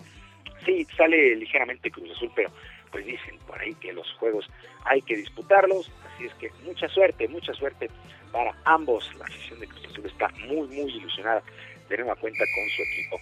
Bueno, en España, el Atlético de Madrid aguantó los embates de las últimas semanas del conjunto del Real y del Barcelona y con un triunfo de 2 por 1 sobre el Valladolid conquistó el título y en la jornada 38 y última tuvieron que venir de atrás, lo perdían este duelo, pero terminaron ganando. A pesar de que el conjunto merengue también ganó su juego 2 a 1 sobre Villarreal, el Atlético terminó con 86 puntos, 84 de el Real Madrid, así es el conjunto colchonero, el Atlético, pues obtiene su título número 11 en su historia y eh, pues eh, hay que recordar que también en este equipo milita el mediocampista mexicano Héctor Herrera, así es que campeón, campeón Héctor Herrera de la mano de Diego Simeone. Esa es la virtud del equipo del Atlético de Madrid. Supieron ganar los juegos importantes en los momentos importantísimos. Cuando aquellos de Barcelona y Real Madrid aflojaron, ellos lograron sacar una buena ventaja. Se fue recortando ya en las últimas fechas, pero aguantaron, aguantaron, insisto. Buen, buen título del Atlético Madrid y felicidades por supuesto al mexicano Héctor Herrera. En otras cosas, el piloto Max Verstappen del equipo Red Bull se llevó el Gran Premio de Mónaco, la quinta fecha de la temporada en la Fórmula 1 de automovilismo. Gran carrera del holandés que ya se convierte en nuevo líder en la eh, tabla de, pilotos. También Red Bull es líder en la tabla de constructores. Eh, Max Verstappen terminó por delante del español Carlos Sainz de Ferrari y del británico Lando Norris de McLaren. Por su parte, el mexicano Sergio Pérez arrancó noveno y terminó en el cuatro, eh, cuarto sitio. Ha sido buena, una buena carrera del tapatío. La actividad de la máxima categoría ahora regresa el próximo 6 de junio en Azerbaiyán, en el circuito callejero de Bakú. Muy buena carrera, es el mítico circuito de Mónaco. Difícil, difícil rebasar en este y pues por supuesto la calificación es importante. Gran carrera de Checo Pérez. Bueno, eh, en otras cosas, de manera contundente, el pitcher mexicano Julio Urias logró su séptima victoria de la temporada en el béisbol de las grandes ligas con los Dodgers de Los Ángeles, que vencieron 11 carreras por 5 a los gigantes de San Francisco.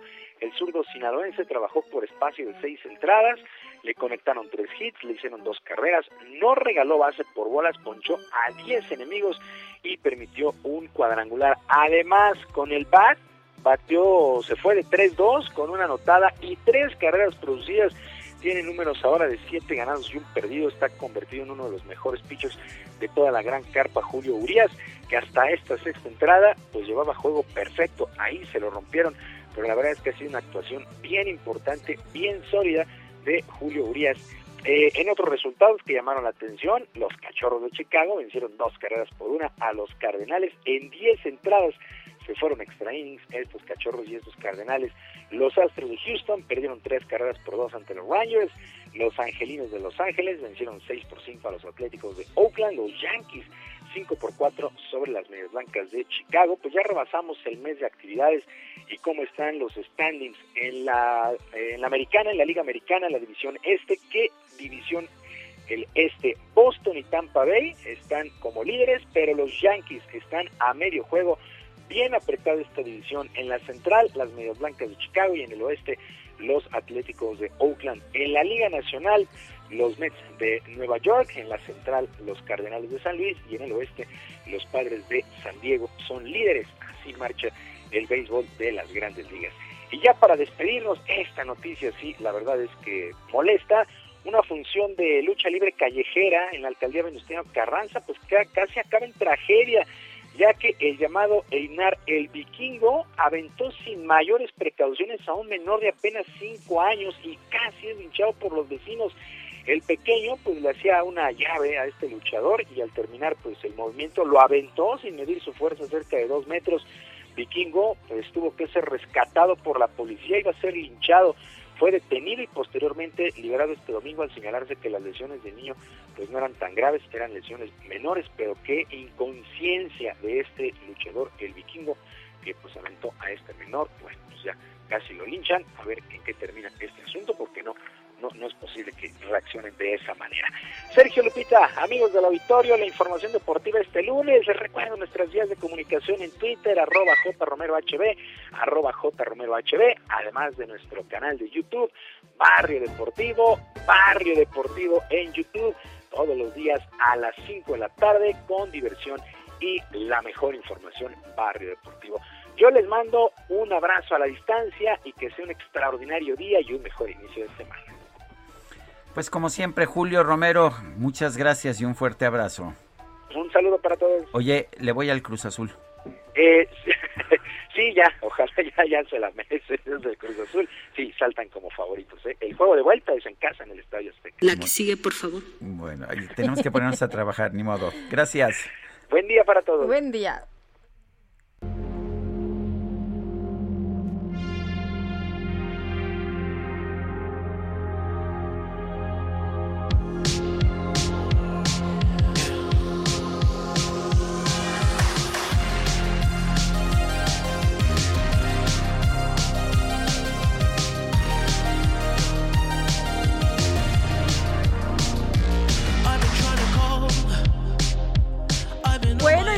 Escuchando es la canción Blinding Lights, la canción número uno del 2020. ¿Quién fue el que se llevó la noche de los premios Billboard? Pues nada más y nada menos que The Weeknd, nominado a 16 premios Billboard, fue seleccionado como el mejor artista masculino. ¿Qué tal? Ya nos decías más temprano, Sergio, que pues le hicieron por ahí el feo en los Grammy, una polémica muy, muy fuerte porque pues lo ignoraron, ¿no?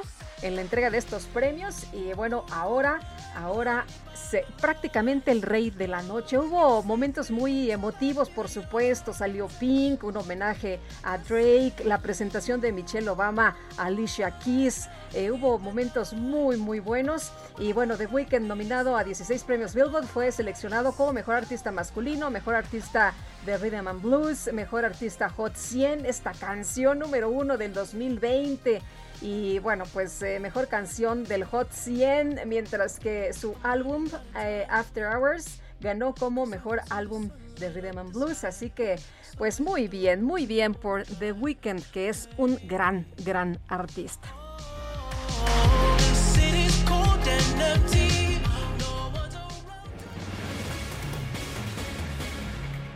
9 con 48, el Centro de Derechos Humanos de la Montaña Tlachinoyan denunció que los estudiantes de la normal rural de Mactumaxá en Chiapas están viviendo una escala represiva por las autoridades estatales. Vidulfo Rosales es coordinador del Centro de Derechos Humanos de la Montaña Tlachinoyan. Eh, don Vidulfo, gracias por tomar nuestra llamada. Cuéntenos cómo, cómo ha estado esta situación, cómo ha estado esta represión allá en Chiapas. Buenos días, Sergio. Gusto saludarte. Buenos días al auditorio.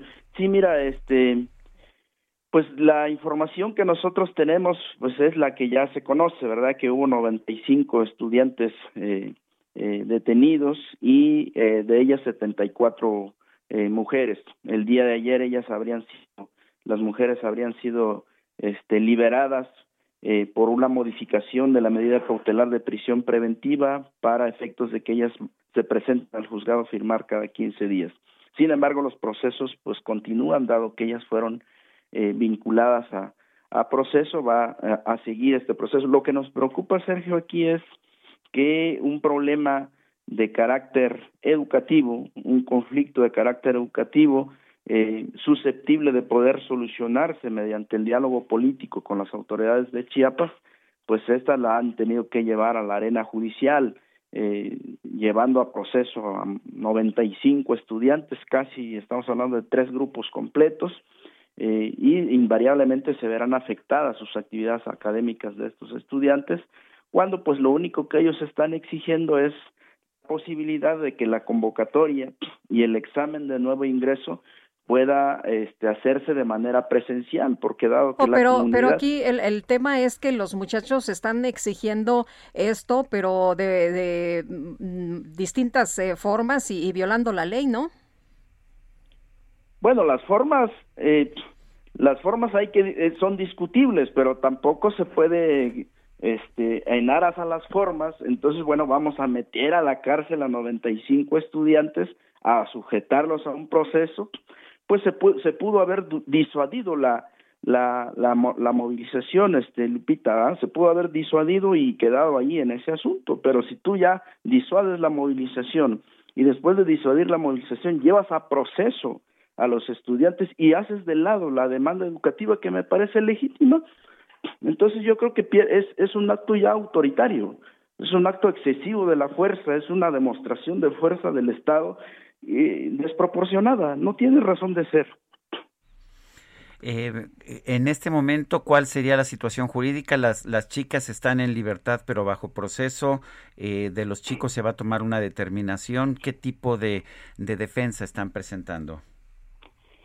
Mira, la defensa la lleva jurídica a los abogados de la sección 7, no la estamos llevando nosotros. Nosotros damos otro tipo de acompañamiento por ahora.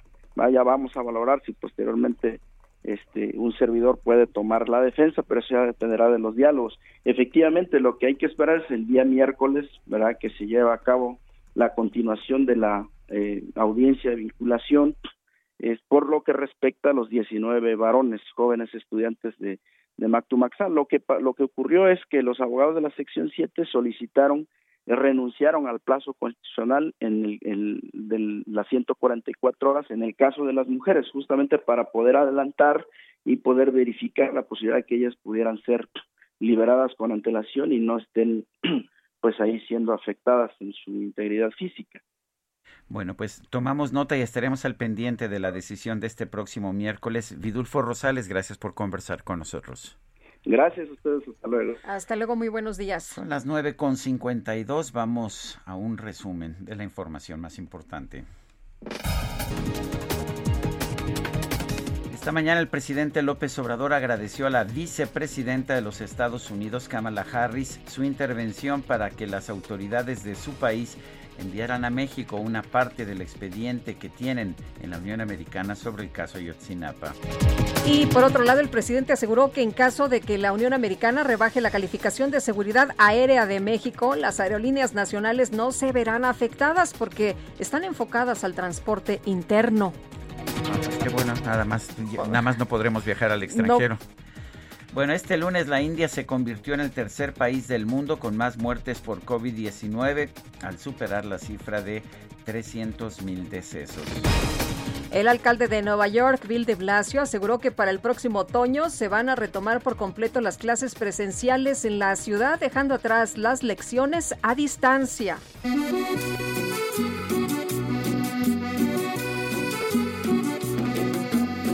Estuvo buena la fiesta, dicen. Que se nos casó el boxeador El Canelo Álvarez con Fernanda Gómez y algunos la llaman la boda del año. La ceremonia religiosa fue en la Catedral de Guadalajara y la fiesta se llevó a cabo en el rancho del boxeador. Entre los invitados pues estuvo eh, J Balvin, Pepe Aguilar, su familia, Maluma, Julián Álvarez y Prince Royce. Ándale. Eh, la música estuvo a cargo de Maná y de la banda del Recodo y también de Los Ángeles Azules. Sé que te gustan. Un fiestononón. Y nos vamos, Guadalupe Juárez, se nos acabó el tiempo. Pues que la pasen todos muy bien, disfruten este día y mañana nos escuchamos a las 7. Nos despedimos con esta de Bob Dylan que hoy cumple 80 años, que es mi favorita, Mr. Tambourine Man, el hombre de la pandereta. ¿Cómo me identifico yo con esta canción? Ya no me da tiempo de narrárselas, pero nos escuchamos mañana en punto de las 7 de la mañana. Hasta entonces, gracias de todo corazón.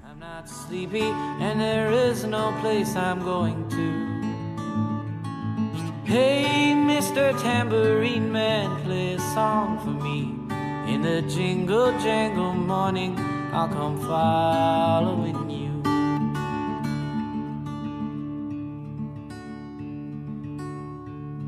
Take me on a trip upon your magic swirling ship. My senses have been stripped. My hands can't feel the grip. My toes too numb to step. Wait only. Heraldo Media Group presentó Sergio Sarmiento y Lupita Juárez por El Heraldo Radio.